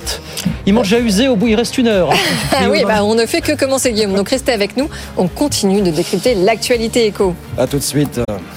BFM Business présente Tous les jours, j'entends quoi? De nouvelles solutions, de nouvelles entreprises, de nouvelles levées de fonds. Mais c'est extraordinaire. J'ai dit, il y a un vrai souci, il faut créer de l'emploi. Je suis assez d'accord avec euh, ce qui a été dit. Il suffit d'écouter BFM Business. Voilà, magnifique. Guillaume Paul, Audrey Tcherkov. Good evening business. Allez, 19h, c'est reparti. La deuxième heure de Good Evening Business en direct jusqu'à 20h. Bonsoir Audrey. Rebonsoir Guillaume et rebonsoir à tous. Alors donc dans l'actualité ce soir, bah, l'épilogue du feuilleton qui nous a tenu en haleine Eh oui. depuis euh, bah, une, bonne, euh, une bonne semaine maintenant, la COP 28, accord euh, cette nuit euh, du côté de Dubaï, accord dont on peut penser ce qu'on veut. Nous on va bien sûr beaucoup en reparler dans un instant, puis avec nos experts bien sûr qui arrivent dans un quart d'heure sur BFM. Absolument. Donc nous allons en effet parler de cet accord qui suscite beaucoup de questions. On essaiera d'apporter des réponses. Et puis, bien sûr, on parlera de la dette de la Sécu qui pourrait potentiellement être la prochaine grosse bombe à retardement pour le gouvernement. Et puis, bien sûr, on fera un focus sur les salaires parce que les NAO, les fameuses NAO vont commencer dans les entreprises. Alors à quoi faut-il s'attendre? Ce sont les experts de SIA Partners hein, qui ont fait leur simulation. Ça s'annonce très tendu apparemment. Ça l'est tous les ans, mais encore plus cette année. Qui sera avec nous justement pour parler de tout ça jusqu'à 20h Marc Landré du cabinet SIA Partner justement. Franck Dodieu, le directeur adjoint de la rédaction de Marianne. Et puis l'économiste Pascal Delima, CG Partners. Voilà le programme non Ça nous exhaustif. promet un débat animé. Sans doute. On est ensemble jusqu'à 20h. À tout de suite. Good evening business, le journal.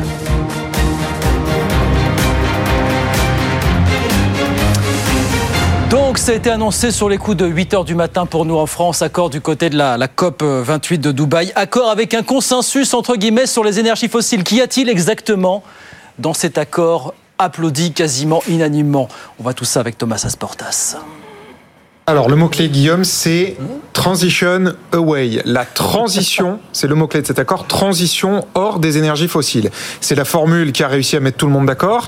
Après le blocage des pays arabes sur le phase out, la sortie progressive des énergies fossiles, je vous lis la phrase exacte de l'accord. Nous invitons les pays à engager leur transition en dehors des énergies fossiles en accélérant l'action dans cette décennie cruciale afin d'atteindre la neutralité carbone en 2050.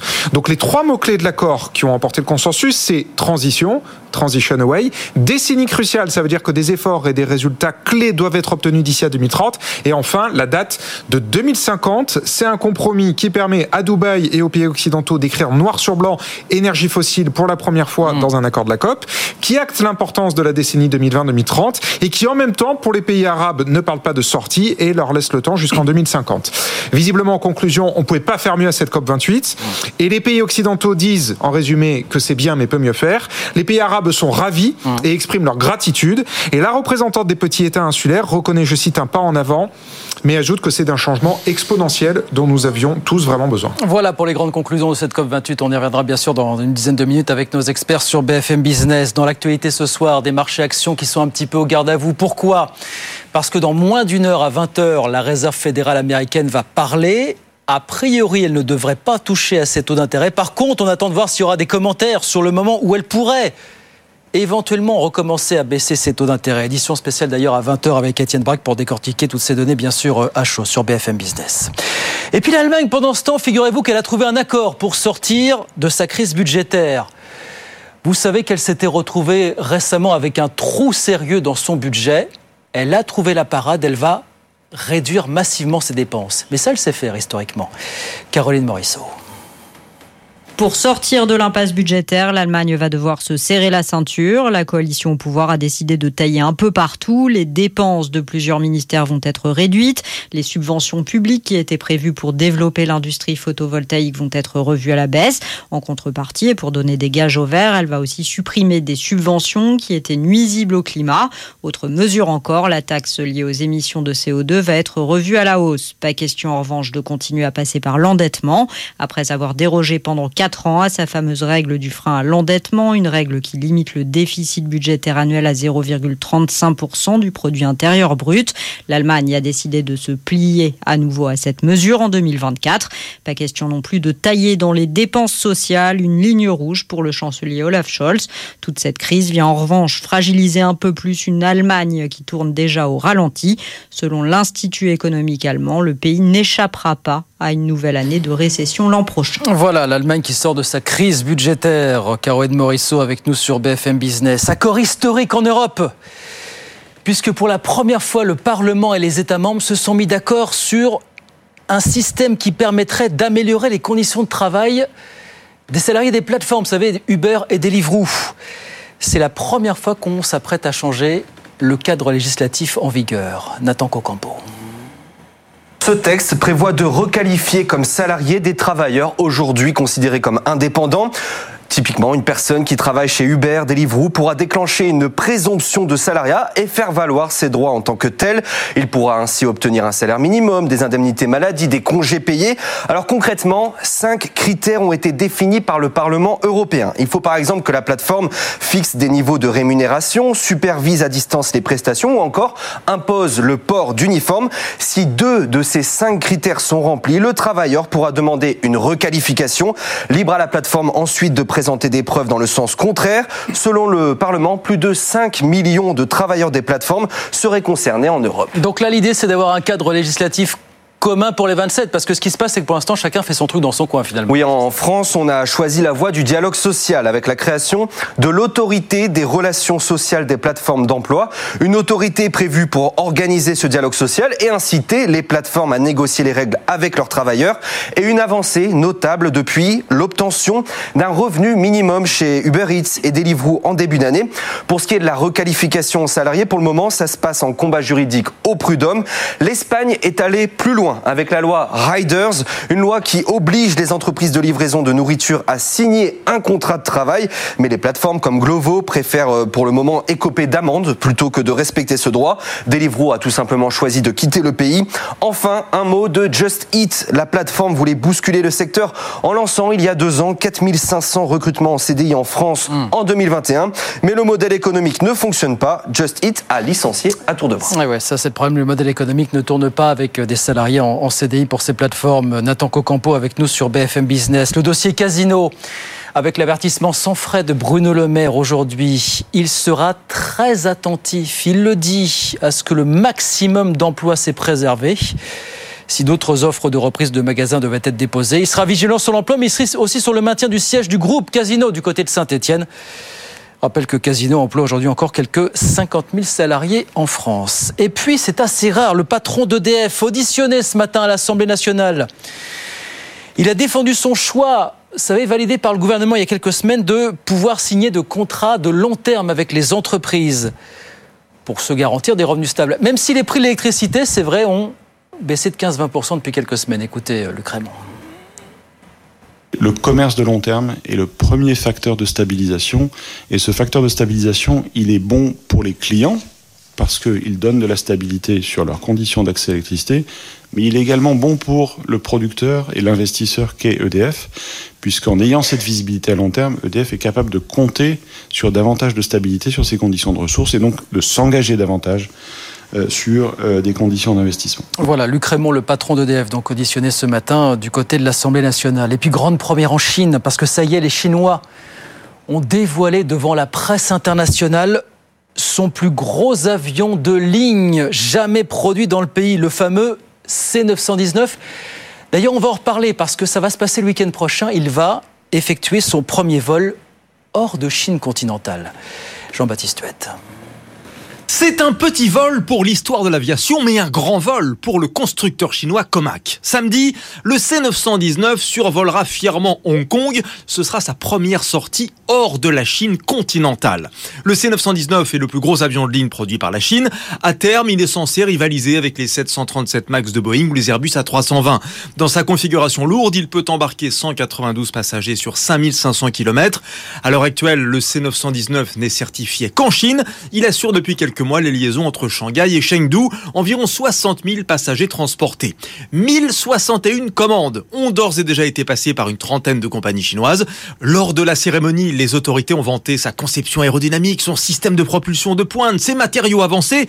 Oublions de préciser au passage qu'une grosse partie des composants est fabriquée en Europe ou aux États-Unis.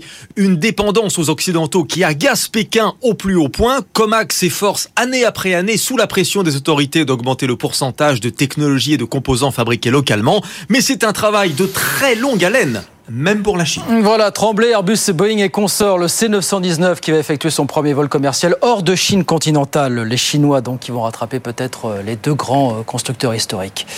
Jean-Baptiste Ouette avec nous sur BFM Business. Il est 19h11. On retourne sur les marchés. Je vous rappelle la clôture à la, à la Bourse de Paris tout à l'heure, moins 0,16%, 7531 points à la clôture. Bonsoir Étienne Braque. Bonsoir Guillaume. Ça va pas être foufou non plus à Wall Street parce que la, la réserve fédérale américaine va parler dans trois quarts d'heure et on attend ça, euh, comme on dit, avec le, le, doigt sur la couture du pantalon. Ah bah ouais, très clairement, puisque vous avez trois indices américains qui ne font rien. C'est un zéro pointé pour l'indice Dow Jones qui revient sur son niveau de clôture d'hier soir, 36 578 points. Zéro pointé également pour le S&P 500 à 4643 points. Le Nasdaq qui perd un petit peu de terrain. À noter quand même que vous avez des indices, que ce soit le Dow Jones et le euh, S&P 500, qui sont à moins de 4% de leur record historique. Tout dépendra donc euh, de Jérôme Paul ce soir. Communiqué 20h, 20h30, conférence de presse. Alors il n'y aura pas de hausse de taux. Hein. Ça, ça y est, c'est fini. De toute façon, il l'a dit la semaine dernière. Là où il sera questionné, c'est sur les baisses de taux. Parce que là, il y a un grand débat aux États-Unis. Est-ce que ça sera à la fin du premier semestre? Est-ce que ça sera plutôt à la fin de l'année 2024 Donc c'est là-dessus où tout va se jouer. En attendant, il se passe des choses quand même à Wall Street, pas mal d'actualités qui, dominent, hein, notamment du côté de Pfizer qui perd quasiment 7%. C'est dur l'après-Covid hein, pour Pfizer. Souvenez-vous, le groupe avait dégager des bénéfices records forcément avec euh, son vaccin. Et là maintenant, c'est un peu plus dur de trouver des relais de croissance, surtout que finalement euh, l'essai de, de, phase 1 n'était pas concluant pour euh, sa pilule anti-Covid en une fois. Donc là, il va faire des nouveaux essais sur celle en deux fois. À noter Tesla qui perd également du terrain avec une baisse d'un peu plus de 2%. Là aussi, aux États-Unis, il faut faire les fonds de tiroir puisque vous avez des aides fédérales qui vont se couper pour certains modèles de Tesla. On parlait d'une aide fédérale de 7500 dollars. Donc forcément, c'était bon à prendre pour acheter une Tesla. Donc suite à cela, vous avez des investisseurs qui sont un petit peu inquiets. Et puis enfin, un dernier mot sur les cours du pétrole qui se reprennent avec notamment un baril de Brent qui reprend plus d'un pour cent, plus 1,5% pour le WTI, 69 dollars pour le baril américain, 74 dollars pour le baril de Brent. Et ça, ça inquiète certaines compagnies aériennes. Southwest Airlines perd quasiment 7%, car finalement la facture pétrolière va coûter Eh oui. plus cher à la compagnie au quatrième trimestre. Merci beaucoup Étienne. Voilà donc euh, les marchés qui attendent. Et puis édition spéciale avec vous Étienne tout à l'heure à 20h pour décortiquer, commenter à chaud comme on dit Voilà. les annonces. 20h et puis surtout euh, 21h après la conférence de presse. Eh oui, c'est là qu'il prend la parole juste avant, effectivement, le patron de la Réserve fédérale américaine. On est sur le pont, on suit ça bien sûr sur BFM Business. hein. 19h13, on revient avec Audrey Tcherkov et nos experts dans un instant. Beaucoup de choses. D'ici 20h, COP28, accord historique ou pas, on va en parler. On parlera de la Sécu et puis on parlera des NAO parce que ça y est, ça commence euh, sérieusement à s'agiter dans les entreprises. À quoi est-ce qu'il faut s'attendre? Bon, On vous raconte tout ça d'ici d'ici 20h. À tout à l'heure. BFM Business présente Good Evening Business, les experts du soir. 19h17 sur BFM Business. Nos experts sont là. Franck Dedieu, bonsoir. Directeur adjoint de la rédaction de Marianne. Avec cette une, hein, les cinq vraies questions pour sortir de l'impasse euh, sur le sujet de l'immigration. C'est en kiosque. Et Pascal Delima, bienvenue. Vous êtes chef économiste chez CGI Business School. Bon. La COP28, on a un accord euh, qui a été signé, qui a été acté la nuit dernière à Dubaï, accord qui fait état d'un abandon progressif des énergies fossiles. C'est quand même une première dans l'histoire de ces conférences sur le climat, Guillaume. Et on va vous faire écouter en quelques secondes ou regarder si vous nous suivez la télévision, bien sûr, comment ça s'est passé, comment dans le courant de la nuit, bah, le patron de la COP lui-même, hein, l'émirati Sultan Al-Jabar, patron de la compagnie ANOC, comment est-ce qu'il a annoncé avec quelques trémolos dans la voix quand même cet accord? Alors historique ou pas, on verra, écoutez en tout cas. Delegates, colleagues, and friends, I must say that you did it. You delivered. Voilà, accord annoncé dans le courant de la nuit du côté euh, de Dubaï. Alors, accord historique, c'est ce qui a commencé à nous agiter pendant 20 minutes. J'ai l'impression qu'on va rester sur le même tempo quand même l'année prochaine. hein. Oui, alors euh, messieurs, qu'en pensez-vous? Est-ce qu'on peut dire tout de même que en temps de contexte euh, géopolitique ultra tendu, de contexte de guerre, réussir à faire signer 198 pays sur un accord qui vraiment n'était pas gagné, on s'attendait à ce que ça soit une COP 28 qui en ressorte sans communiqué final. Est-ce que c'est euh, plutôt euh, une bonne nouvelle Franck Franck est-ce que vous achetez l'accord historique, vous Pas du tout. Alors absolument pas. Euh, si vous voulez, il donne une trajectoire et euh, une piste qui est l'abandon progressif des énergies fossiles avec la notion de transition. Alors l'avantage de ce- cette expression, c'est qu'elle engage objectivement à pas grand-chose. Voilà. Et elle pose la question fondamentale, par-delà le fait que ce soit à Dubaï, par-delà le côté un peu, je dirais, euh, solennel de la déclaration, euh, c'est tout simplement que lorsque vous avez 198 pays qui ont des intérêts qui ne sont pas convergents, et peut-être même parfois des intérêts divergents et légitimes, après tout. Oui. Quand la Chine et l'Inde disent bah, nous, on ne doit pas être euh, sous les mêmes, euh, le même régime dans la mesure où non seulement on produit du CO2 parce que on l'exporte vers les pays euh, occidentaux, mais en plus de ça, nous avons une sorte de créance euh, qui est liée à votre siècle de pollution. Ils sont fondés de le dire. Ce que je veux dire par là, c'est que quand vous arrivez avec un accord général, vous êtes obligé de déraser au fil des discussions, et c'est normal, toute forme d'ambition écologique. Et donc à ce moment-là, vous tombez sur un communiqué un peu doucereux, comme euh, il y a pour à peu près toutes les institutions qui sont multinationales, plutôt, pardon, multilatérales. Comme à chaque Le- COP, hein, Franck. hein, Exactement, mais ça veut dire quand même qu'on devrait se poser la question. Après, on va en parler du fond, etc.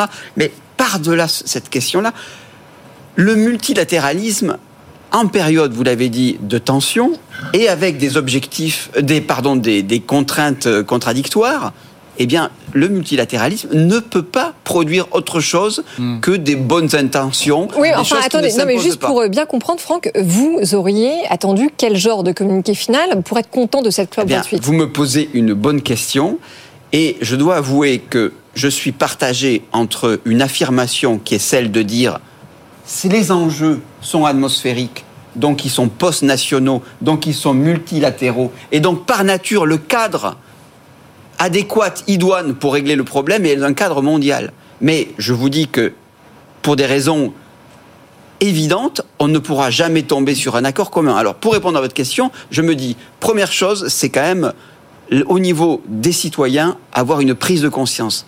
Deuxième piste, peut-être que ce qui est le plus ambitieux finalement, au regard depuis, la- depuis Paris, c'est finalement des accords bilatéraux ou des intentions nationales. Autrement dit, le cadre national ou le cadre individuel est peut-être a peut-être moins d'allure, mais il a peut-être plus d'efficacité pour des raisons qui sont totalement, je dirais, j'allais dire, et je m'arrêterai là, statistiques.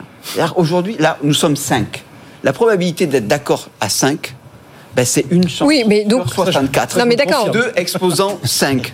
Non, 2 exposant 5, ça fait 32. 32. Une chose sur 32. Je- non, mais je- attendez, ce que- ce que- vous allez faire la même chose. Faites votre calcul. Oui, oui, avec Je le dis aux 198 pays. Faites votre calcul. Mais ce que Alors, vous êtes en train de dire, c'est que 198, finalement, vous n'attendez rien du tout de de ces COP. Mais- Bah oui, c'est ce que vous venez de dire. À partir du moment, où, alors sauf une crise absolument majeure, où un consensus, je dirais presque une union, non pas une union nationale, mais une union sacrée, euh, produirait euh, une, un volontarisme cas- généralisé. cas de- mais je n'y crois pas. Le cas Salomon Emmanuel Le Chip qui est revenu mettre une pièce dans la machine, qui a été hyperactif avant 19h, mais qui est revenu jusqu'à 19h30. On libère dans 10 minutes. Pascal Delima, sur cet accord, est-ce que vous achetez le terme historique, vous, Pascal, en ce qui vous concerne ou Vous êtes du même, euh, un petit peu du même avis que. que- Non, non, que Franck, sur, finalement sur- sur le terrain économique, je pense qu'historique, on ne peut pas le dire, effectivement, parce qu'il aurait fallu une véritable rupture. Il aurait fallu dire carrément, on sort euh, euh, des énergies fossiles, euh, pétrole, gaz, tout de suite, et, de façon tout à fait coordonnée, et sans gouvernement mondial, évidemment, c'est totalement impossible. Donc historique, non, ça c'est sûr.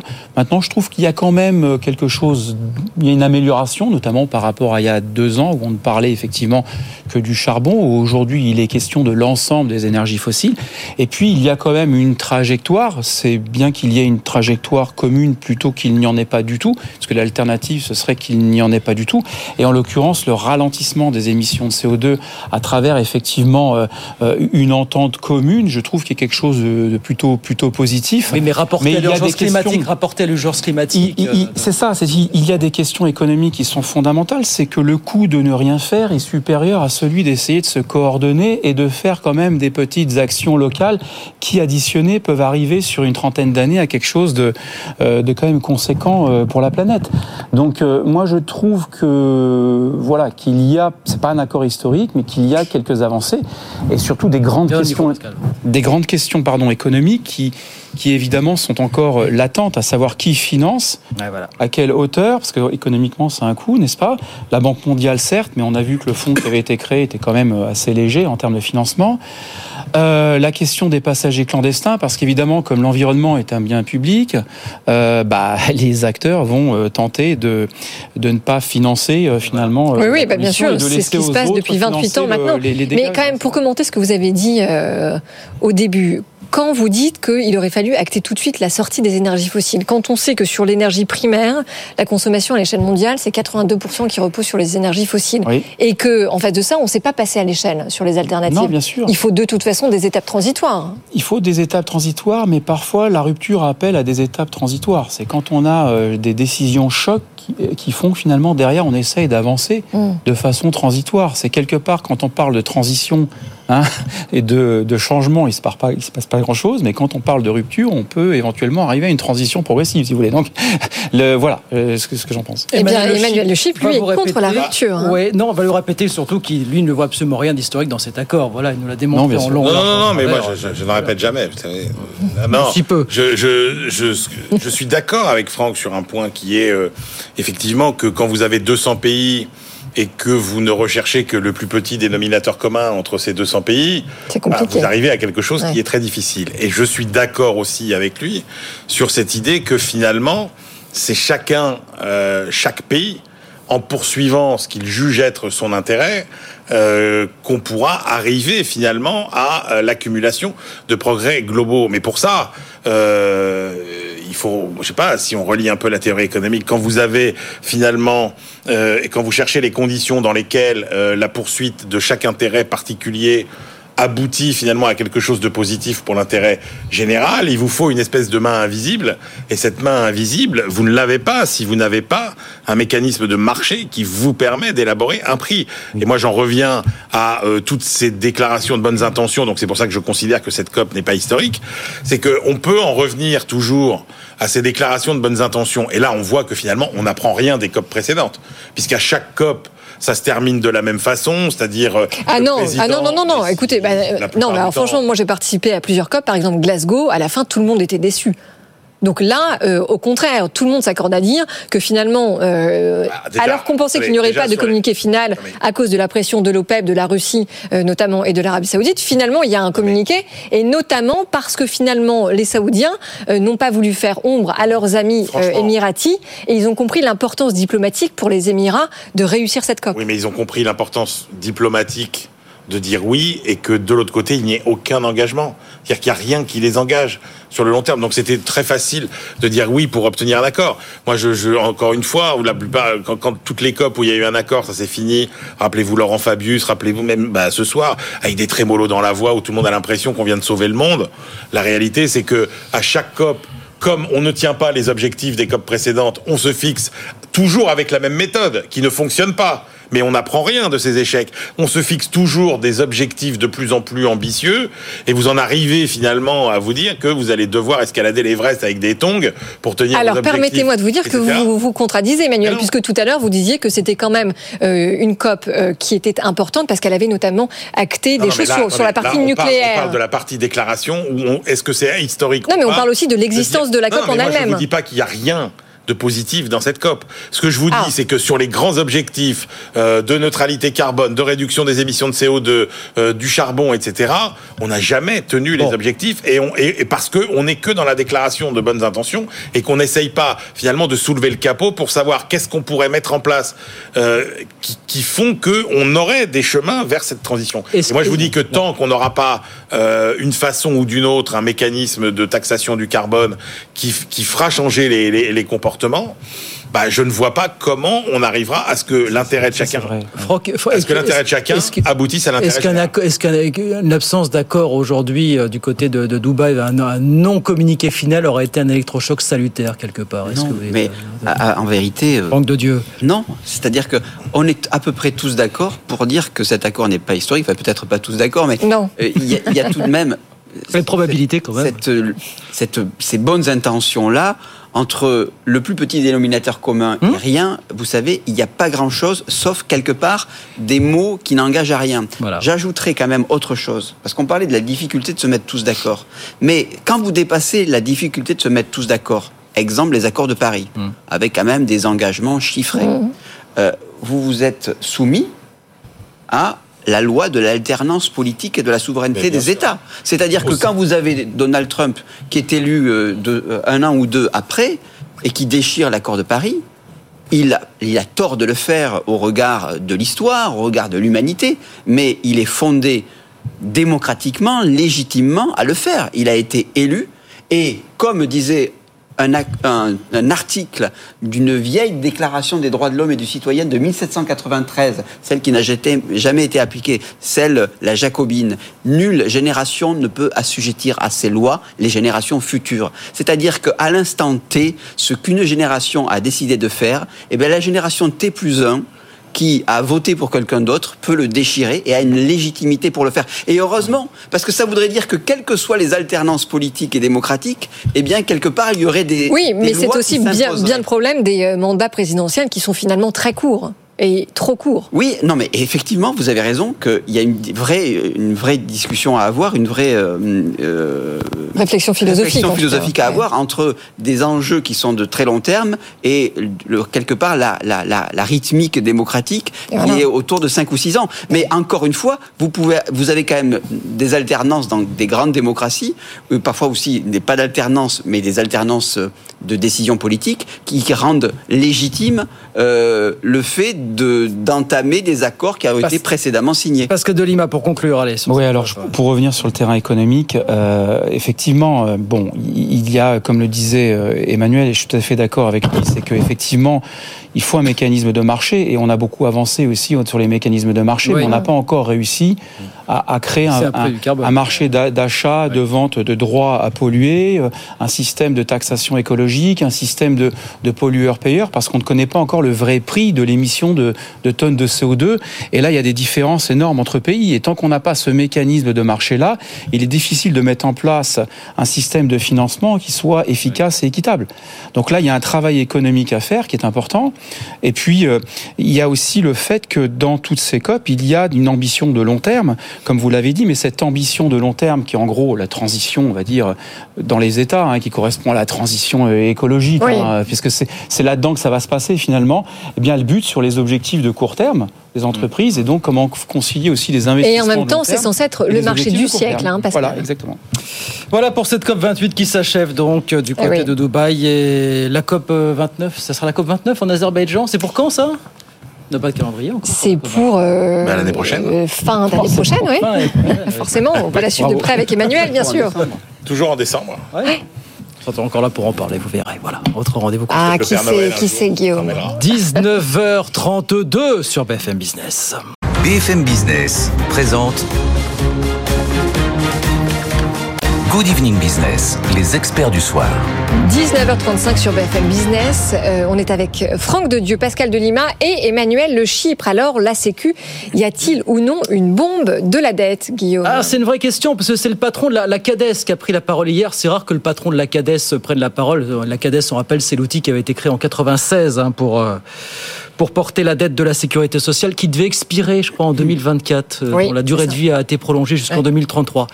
Et qui sort de son silence de manière tout à fait inhabituelle pour dire bah, l'État ne pourra plus euh, effectivement euh, prendre en charge les futurs déficits euh, de la Sécu et la CADES. Il faut notamment urgemment redresser les comptes de l'assurance maladie. Est-ce qu'on entre un petit peu dans le moment de vérité pour vous sur ce sujet ô combien sensible? Bon, on y est rentré depuis longtemps. hein. Oui, on y est rentré depuis longtemps. Il a été un moment question d'équilibre de la Sécu. Oui. Il y a eu quand même des efforts. euh, On commençait même à, par- à se partager les futurs excédents. Oui, alors c'est bien sûr. Je pense que on peut débattre sur le plan du droit de savoir est-ce qu'on peut reconduire la dette. Mm. Euh, apparemment, c'est plus, c'est assez compliqué puisque le droit, le Conseil constitutionnel a un peu fait euh, froncer les sourcils. Est-ce qu'on peut se dire on va faire des économies euh, sur les dépenses? Je pense pas véritablement. C'est difficile. Peut-être euh, mes voisins auront des pistes de, pour, pour, pour diminuer les dépenses euh, drastiquement. Donc vous vous apercevez qu'il n'y a pas 36 solutions. Si vous pouvez pas faire de la dette, si vous pouvez pas baisser euh, les dépenses, eh bien vous devez augmenter les recettes. Et augmenter les recettes, Voilà. ça veut dire quoi? Ça veut dire est-ce qu'on peut toucher aux cotisations sociales qui contribuent seulement, je l'ai appris, à 64% du budget, donc ce qui était même assez, assez faible. Non, je crois qu'il y a, et là peut-être y aura-t-il débat euh, avec les invités, c'est que vous avez une possibilité d'agir sur les impôts affectés sur le patrimoine notamment. Et je crois que on pourrait. euh, alors, il y a aussi sur les, les, les, im- les- des impôts affectés comme le- les axes sur l'alcool et le, le- le tabac. Mais je crois qu'il y a une marge de manœuvre qu'on pourrait affecter euh, au, au- au bénéfice euh, de la Sécu. C'est tout simplement l'impôt sur l'héritage. Ah. Ah, alors là, Oui, ouais, puisque ouais, euh, on peut très bien se dire que c'est un facteur d'iné- très inégalitaire qui euh, reproduit euh, au fil du temps, au fil des lignées, des inégalités sociales. Plein d'études montrent que ça porte même atteinte à l'esprit même euh, d'innovation et de mérite. Et je pense que l'idée de l'affecter pour ceux qui en sont redevables au bénéfice de tous et de la Sécu, ça serait une très bonne chose. Je ne crois pas qu'on puisse sortir autrement que par une augmentation des recettes via les impôts. Oui, alors donc, Franck de Dieu, ce que vous êtes en train de dire, c'est que évidemment, il faut trouver de l'argent frais. Comment on fait, Pascal Delimard Parce que, euh, en effet, vous avez raison, le Conseil constitutionnel a été très clair en 2020. Chaque nouveau transfert de dette doit s'accompagner d'une augmentation des recettes pour contenir la durée d'amortissement à 2033. Oui, effectivement. Alors, on ne peut pas gérer non plus la sécurité sociale comme une entreprise. C'est un petit peu un peu compliqué. Mais c'est vrai aussi ce que vous dites, dans le sens où en 2019, on avait des excédents. Ensuite, il y a eu la Covid, ça s'est creusé. Et puis, effectivement, bon, le déficit s'est un peu amélioré. Et aujourd'hui, il y a des prévisions qui sont assez alarmistes sur le déficit de la sécurité sociale pour redresser un peu. Bah parce que, parce que la hausse des taux est passée par là. Aussi. Non, mais je vais vous répondre aussi. C'est-à-dire qu'il y, y, y a, deux facteurs. Il y a un facteur de, lié à la croissance économique en berne, Hum. qui, est, bon, voilà, qui, qui est commun à tous les systèmes. Oui, des problèmes structurels derrière. Des problèmes structurels derrière. Puis il y a aussi vieillissement démographique. Ouais. Et puis il y a aussi un, un, un phénomène euh, très simple, c'est qu'on n'a pas encore intégré dans le secteur public et dans la sécurité sociale en particulier tout un tas de progrès qu'on a fait dans le secteur privé. Alors je n'ai pas dit qu'il fallait privatiser la sécurité sociale. Je sais que certains le proposent et qu'on peut pas gérer non plus la santé parce que c'est la branche maladie qui pose Oui. problème en fait. hein. C'est la branche maladie et un tout petit peu aussi la branche vieillesse, malgré la réforme des retraites d'ailleurs. Et mais bon, on peut pas gérer. Ouais, la maladie, c'est une question d'équité, d'égalité, et c'est un petit peu compliqué de, de faire une, une imposition sur, sur, sur les plus riches euh, par, par rapport à quelque chose qui est lié à la maladie quand même. Et là, on arrive sur des sujets d'é- d'éthique qui sont qui sont un petit un petit peu Mmh. problématiques. C'est pas ce que j'ai Non, non, mais l'une des solutions, et je finis, l'une des solutions, c'est très clairement de euh, d'imaginer un système beaucoup plus innovant en utilisant les innovations. On peut très bien C'est-à-dire, oui, mais, euh, optimiser, notamment quoi les soins. On peut très bien, parce qu'aujourd'hui, c'est vrai que euh, y a une mauvaise prise en compte, je dirais, de la qualité euh, de ces innovations dans le secteur public, de ce qu'elles peuvent apporter pour optimiser les dépenses, pour mieux segmenter dans un intérêt collectif, segmenter la population en fonction de leurs réels besoins, de leurs réels risques de maladie, également de, de- de- en pondérant par l'âge. Et il y a des outils qui le font ça très très bien, et, et- et c'est tout à fait équitable, c'est tout à fait possible d'avoir une, une justice sociale en intégrant davantage d'innovation dans la sécurité sociale. Beaucoup d'économistes le, le- le proposent, c'est l'une des pistes possibles. Voilà. De, par- alors, dette parmi les dettes, la dette de la Sécu, est-ce que c'est la prochaine bombe à retardement et comment est-ce qu'on la traite, euh, celle-là, Emmanuel, pour vous, euh, Bah, fondamentalement je pense euh, qu'elle est, elle est importante, mais elle est relativement euh, circonscrite en termes de, de, de périmètre. Moi, je suis pas d'accord avec Franck sur le, le, le- le- la méthode. Moi, je pense qu'il y a quand même énormément d'abord à chercher du côté des économies. C'est-à-dire que quand vous accumulez les gaspillages de la Sécu euh, sur la branche maladie, mais je veux dire, imaginez-vous ce que sont les gaspillages d'argent public dans vos cauchemars les plus fous, et dites-vous que la réalité est encore au-delà. Si vous prenez les gaspillages de médicaments, ça se compte en milliards. Euh, les dysfonctionnements à l'hôpital, euh, ça se compte en milliards. Je vous donne juste un exemple. Euh, normalement, euh, un bloc opératoire, il est censé fonctionner une cinquantaine d'heures par semaine. Il ne fonctionne qu'au mieux une vingtaine d'heures pour tout un tas de, de, de, de dysfonctionnements. Si vous prenez effectivement euh, la prescription délirante d'examens non nécessaires parce qu'on va vous refaire faire trois fois, etc. Et la répétition, Donc, voilà, Qui ça. est je dis pas que c'est toute la solution, mais il y a des marges considérables d'amélioration de l'efficacité d'un système de santé. Il y a la prise en compte qu'on n'est plus, effectivement, on vit encore, en gros, dans un système totalement centré sur la, sur l'hôpital, comme si nous n'étions encore victimes que de maladies infectieuses, pour, Oui, pour, non, mais- pour le dire Oui, oui, absolument. Quand vous entrez dans un monde, quand vous entrez dans le monde des maladies chroniques qui n'est plus du tout euh, le même, etc., ça demande des adaptations euh, absolument euh, considérables. Donc, il y a en termes d'économie des choses absolument considérables Franck à a faire. pas la même ordonnance, La médecine de ville, il y a aussi, il y a aussi des choses à faire. Donc, et puis alors surtout, surtout parce que la démographie, ça c'est un paramètre, et Franck me dira pas le contraire, parce que le vrai maître de l'histoire, c'est la, géo- c'est la, c'est la Démographie. Et donc, franchement, euh, quand on voit que mécaniquement, on va devoir dépenser 5 points de PIB en plus parce que la population euh, vieillit, il y a un moment où il faut s'interroger. Et alors, notamment, il y a un sujet à faire. Exactement comme on dit qu'en matière énergétique, euh, l'énergie qui coûte la moins chère, c'est celle qu'on n'utilise pas, et c'est la sobriété. Il y a un sujet en matière de santé où la France est la plus mal classée Oui. sur tous les sujets, c'est la prévention. Non, que mais alors si vous d'accord. regardez toutes les économies qui sont possibles potentiellement où vous faites de la prévention euh, sur euh, et regardez tous les sujets. Hein, euh, c'est ce qui est sorti euh, le, le- le classement de l'OCDE sur euh, l'évaluation de nos systèmes de santé.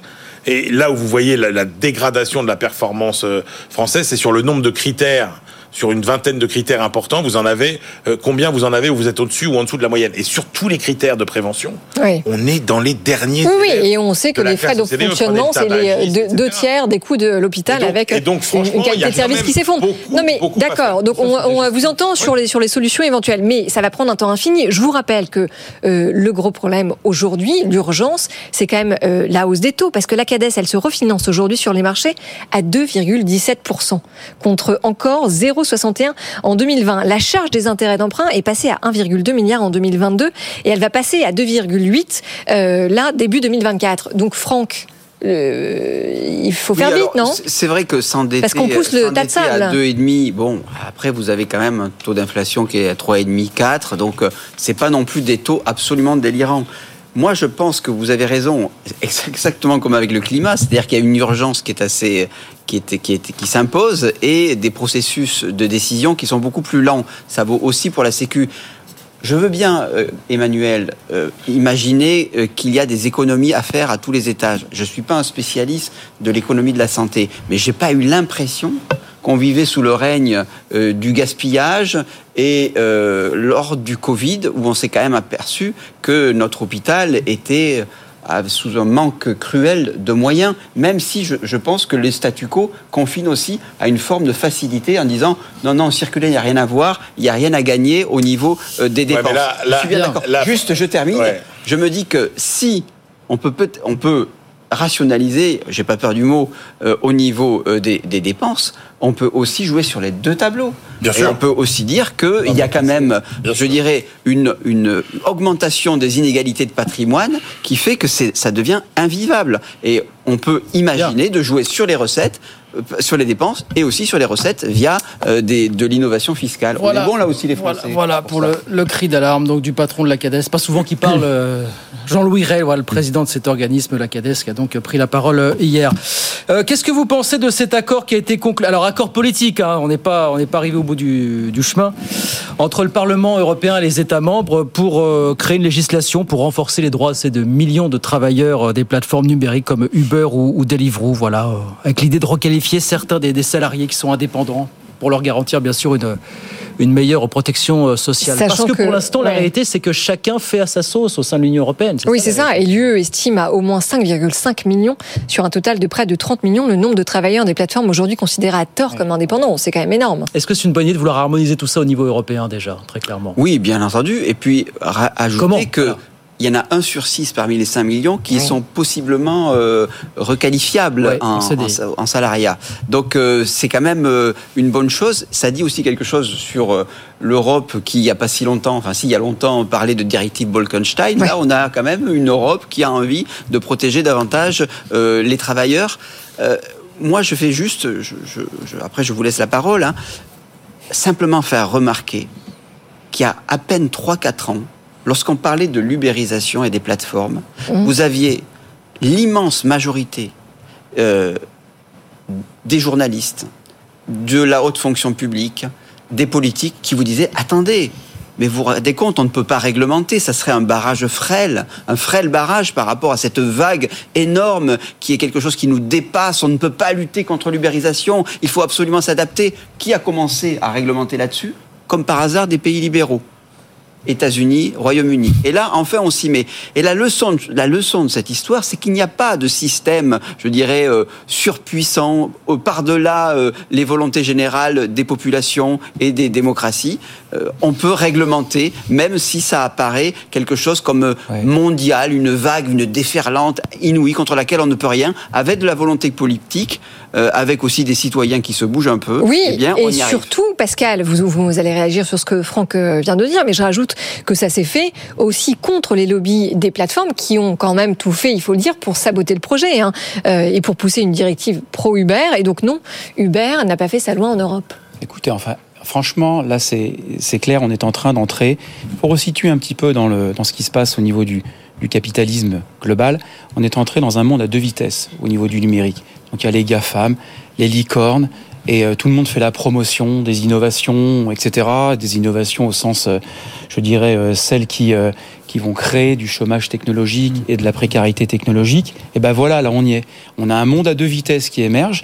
Toutes ces plateformes, pour moi, sont uniquement ce qui s'est passé aux États-Unis il y a une dizaine d'années, hein, qui vient en Europe progressivement, la conséquence d'une précarisation du marché du travail.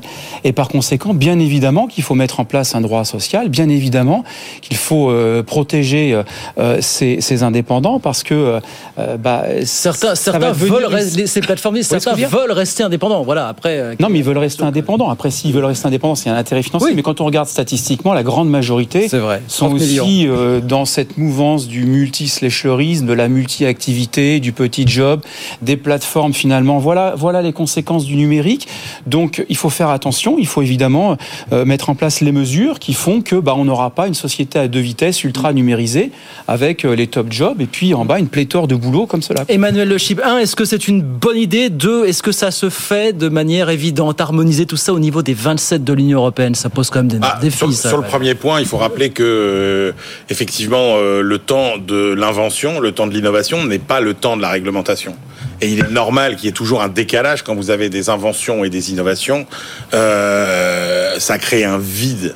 Et après, il est normal que ce vide soit comblé. Et il est intéressant, effectivement, de remarquer, comme le disait Franck, que les pays qui sont soi-disant libéraux, qui laissent le plus de place au libre jeu du marché sont les pays qui ont très bien compris que tout ça ne pouvait marcher que euh, s'il y avait des règles du jeu euh, très fortes et euh, qu'effectivement on encadrait euh, tout ça. Et là où c'est intéressant, c'est que quand vous commencez à avoir de la réglementation, vous arrivez à bien distinguer finalement entre deux types d'innovations, qui sont les innovations qui semblent séduisantes, mais qui en réalité ne reposent que sur le moins-disant social, Mmh. et les innovations qui sont de véritables révolutions technologiques et qui apportent un véritable plus en matière de euh, services. Si vous prenez par exemple Uber, le grand mérite de Uber, il n'a pas été euh, technologique, etc. Le grand mérite de Uber, ça a été euh, la vertu traditionnelle de la concurrence, c'est qu'en gros, ça a secoué euh, les taxis qui roupillaient un peu dans leur monde confortable et bien tranquille, et que ça a donné un formidable coup de boost, exactement comme le disent les manuels d'économie, finalement, à la qualité du service de taxi. Donc ça, ça a été cette vertu-là. Mais la réalité, c'est que au départ, ça reposait sur un moins-disant social lié au statut des chauffeurs, et que on voit que quand la loi s'est adaptée petit à petit, l'avantage comparatif d'Uber en matière de prix, il a quasiment, euh, il a quasiment disparu. Vous ne pouvez pas mettre ça sur le même plan, par exemple, que qu'une innovation qui, pour moi, a véritablement apporté un nouveau service et changé la vie des gens, qui est Amazon. Amazon, c'est aussi une plateforme. Donc, dans ce monde des plateformes, je suis d'accord, il y a celles qui ont profité des vides juridiques pour prospérer sur du moins-disant social sans apporter de véritables révolutions euh, servicielles, industrielles, technologiques, alors qu'il y en a d'autres qui ont été véritablement des véritables innovations. Et ça, on voit qu'aujourd'hui, vous pouvez réglementer tant que vous voulez, et, euh, et etc. Celles-là survivront toujours parce qu'elles apportent quelque chose. Mais alors, pour en revenir justement à cet accord qui vient d'être signé, est-ce qu'on est d'accord pour dire que les plateformes dont vous parlez vont devoir maintenant être beaucoup plus transparentes? Parce que c'est quand même écrit noir sur blanc, elles devront fournir à partir de maintenant des informations sur l'incidence des comportements et des décisions prises par leur système automatisé. Donc c'est quand même une énorme avancée, non? Oui, c'est une avancée. Et puis n'oubliez pas quand même que le principal scandale aujourd'hui sur euh, ce monde euh, des, des, des plats. Alors puisqu'on parle de Uber, de Uber, etc., de tous les gens, de tous les livreurs, etc. Oui, des livres. Le, le- le- je suis d'accord avec ce que disait Guillaume. Il y a des gens qui y trouvent intérêt, euh, qui aiment, qui, qui, qui trouvent intérêt, par exemple, à ne pas faire, à cumuler ce job avec un autre pour arrondir leur fin de mois. C'est Il y en a la qui maj- font c'est que pas la majorité, hein, Ils trouvent intérêt. Non, enfin on rappelle énorme- que la majorité manuelle, c'est les, énorme- c'est les plus exploités, les moins bien oui, payés a- et les plus précaires. ça. Il y a quand même cet énorme scandale aussi des travailleurs clandestins euh, qui qui sont exploités pour le coup par des gens qui sont soi-disant des chauffeurs euh, ou des livreurs Voilà. Uber et qui finalement euh, font payer pour prêter Voilà, leur, leur droit à travailler. chez- Ouais. Donc il y a quand même pas mal de choses à balayer de ce côté-là. Après, ça dépend ce qu'on va quand vous appelez quand vous parlez d'uniformisation euh, européenne, ça dépend jusqu'où vous allez. Après, quand vous toujours pareil, quand vous êtes dans des dans des pays avec des niveaux de vie très différents, des niveaux de salaire très différents, des revenus par habitant très différents, on peut on peut harmoniser dans l'esprit Après, est-ce qu'on peut harmoniser dans les statistiques, dans les chiffres, dans les revenus, etc. Eh ben, on, on va voir. entre- en parenthèse, ça risque de secouer pour le Est-ce qu'on on parlait tout à l'heure de Just Eat qui avait il y a deux ans annoncé avec euh, un coup de tambour et de trompette qu'ils allaient recruter 4500 personnes en CDI. Bon bah ils ont mais voilà, l'aventure s'est arrêtée parce qu'il n'y a pas de modèle économique pour une plateforme justement qui peut qui n'emploie que des personnes en, en CDI. On a deux minutes, on n'aura pas le temps pour parler des, des NAO qui commencent dans les dans les entreprises. Alors ce sont les chiffres de SIA Partners qui nous disaient, oui, sans surprise, ça corrobore un petit peu ce qu'on entend que pour 2024, ça va être quand même beaucoup moins joyeux que pour 2022 et 2023. Et retour en force des augmentations individuelles face aux augmentations. Est-ce une grande surprise, Pascal Non, c'est pas une grande surprise. Il y a, 30 il y a- secondes, il y a un malheureusement, effet- est au bout. Il y a un effet de ciseau en fait, c'est-à-dire Ouais. que bah, un moment donné l'inflation a augmenté sans voir les salaires augmenter et donc perte de pouvoir d'achat.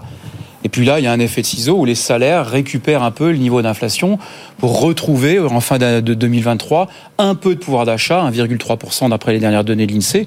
Donc plutôt une information positive. On a quand même eu entre 4 et 5% d'augmentation de salaire en 2023.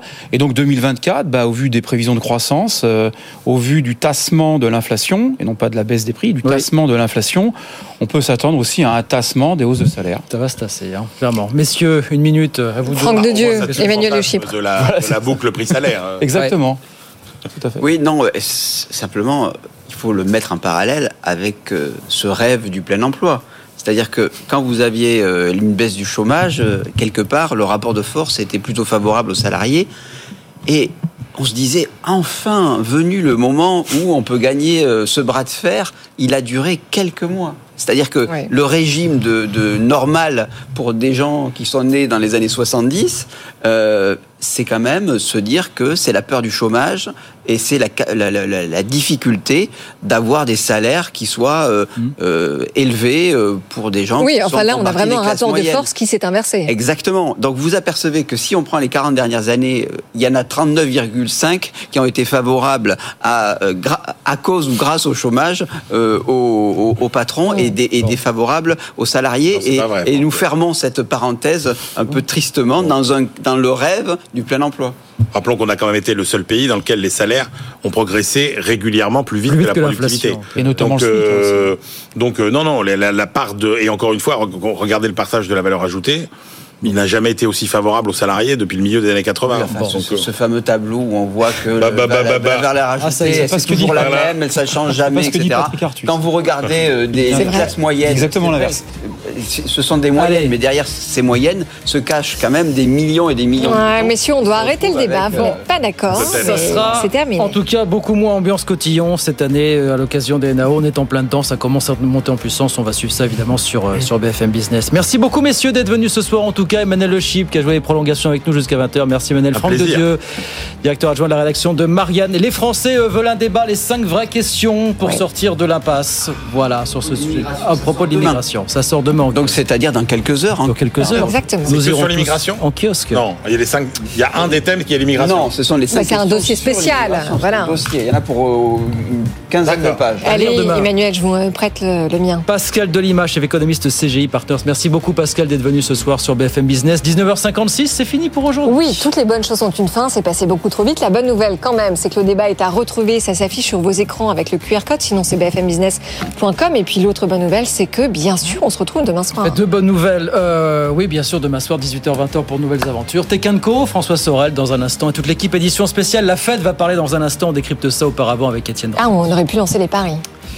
C'est trop tard. Bonne Il y soirée. a beaucoup de paris déjà. À demain.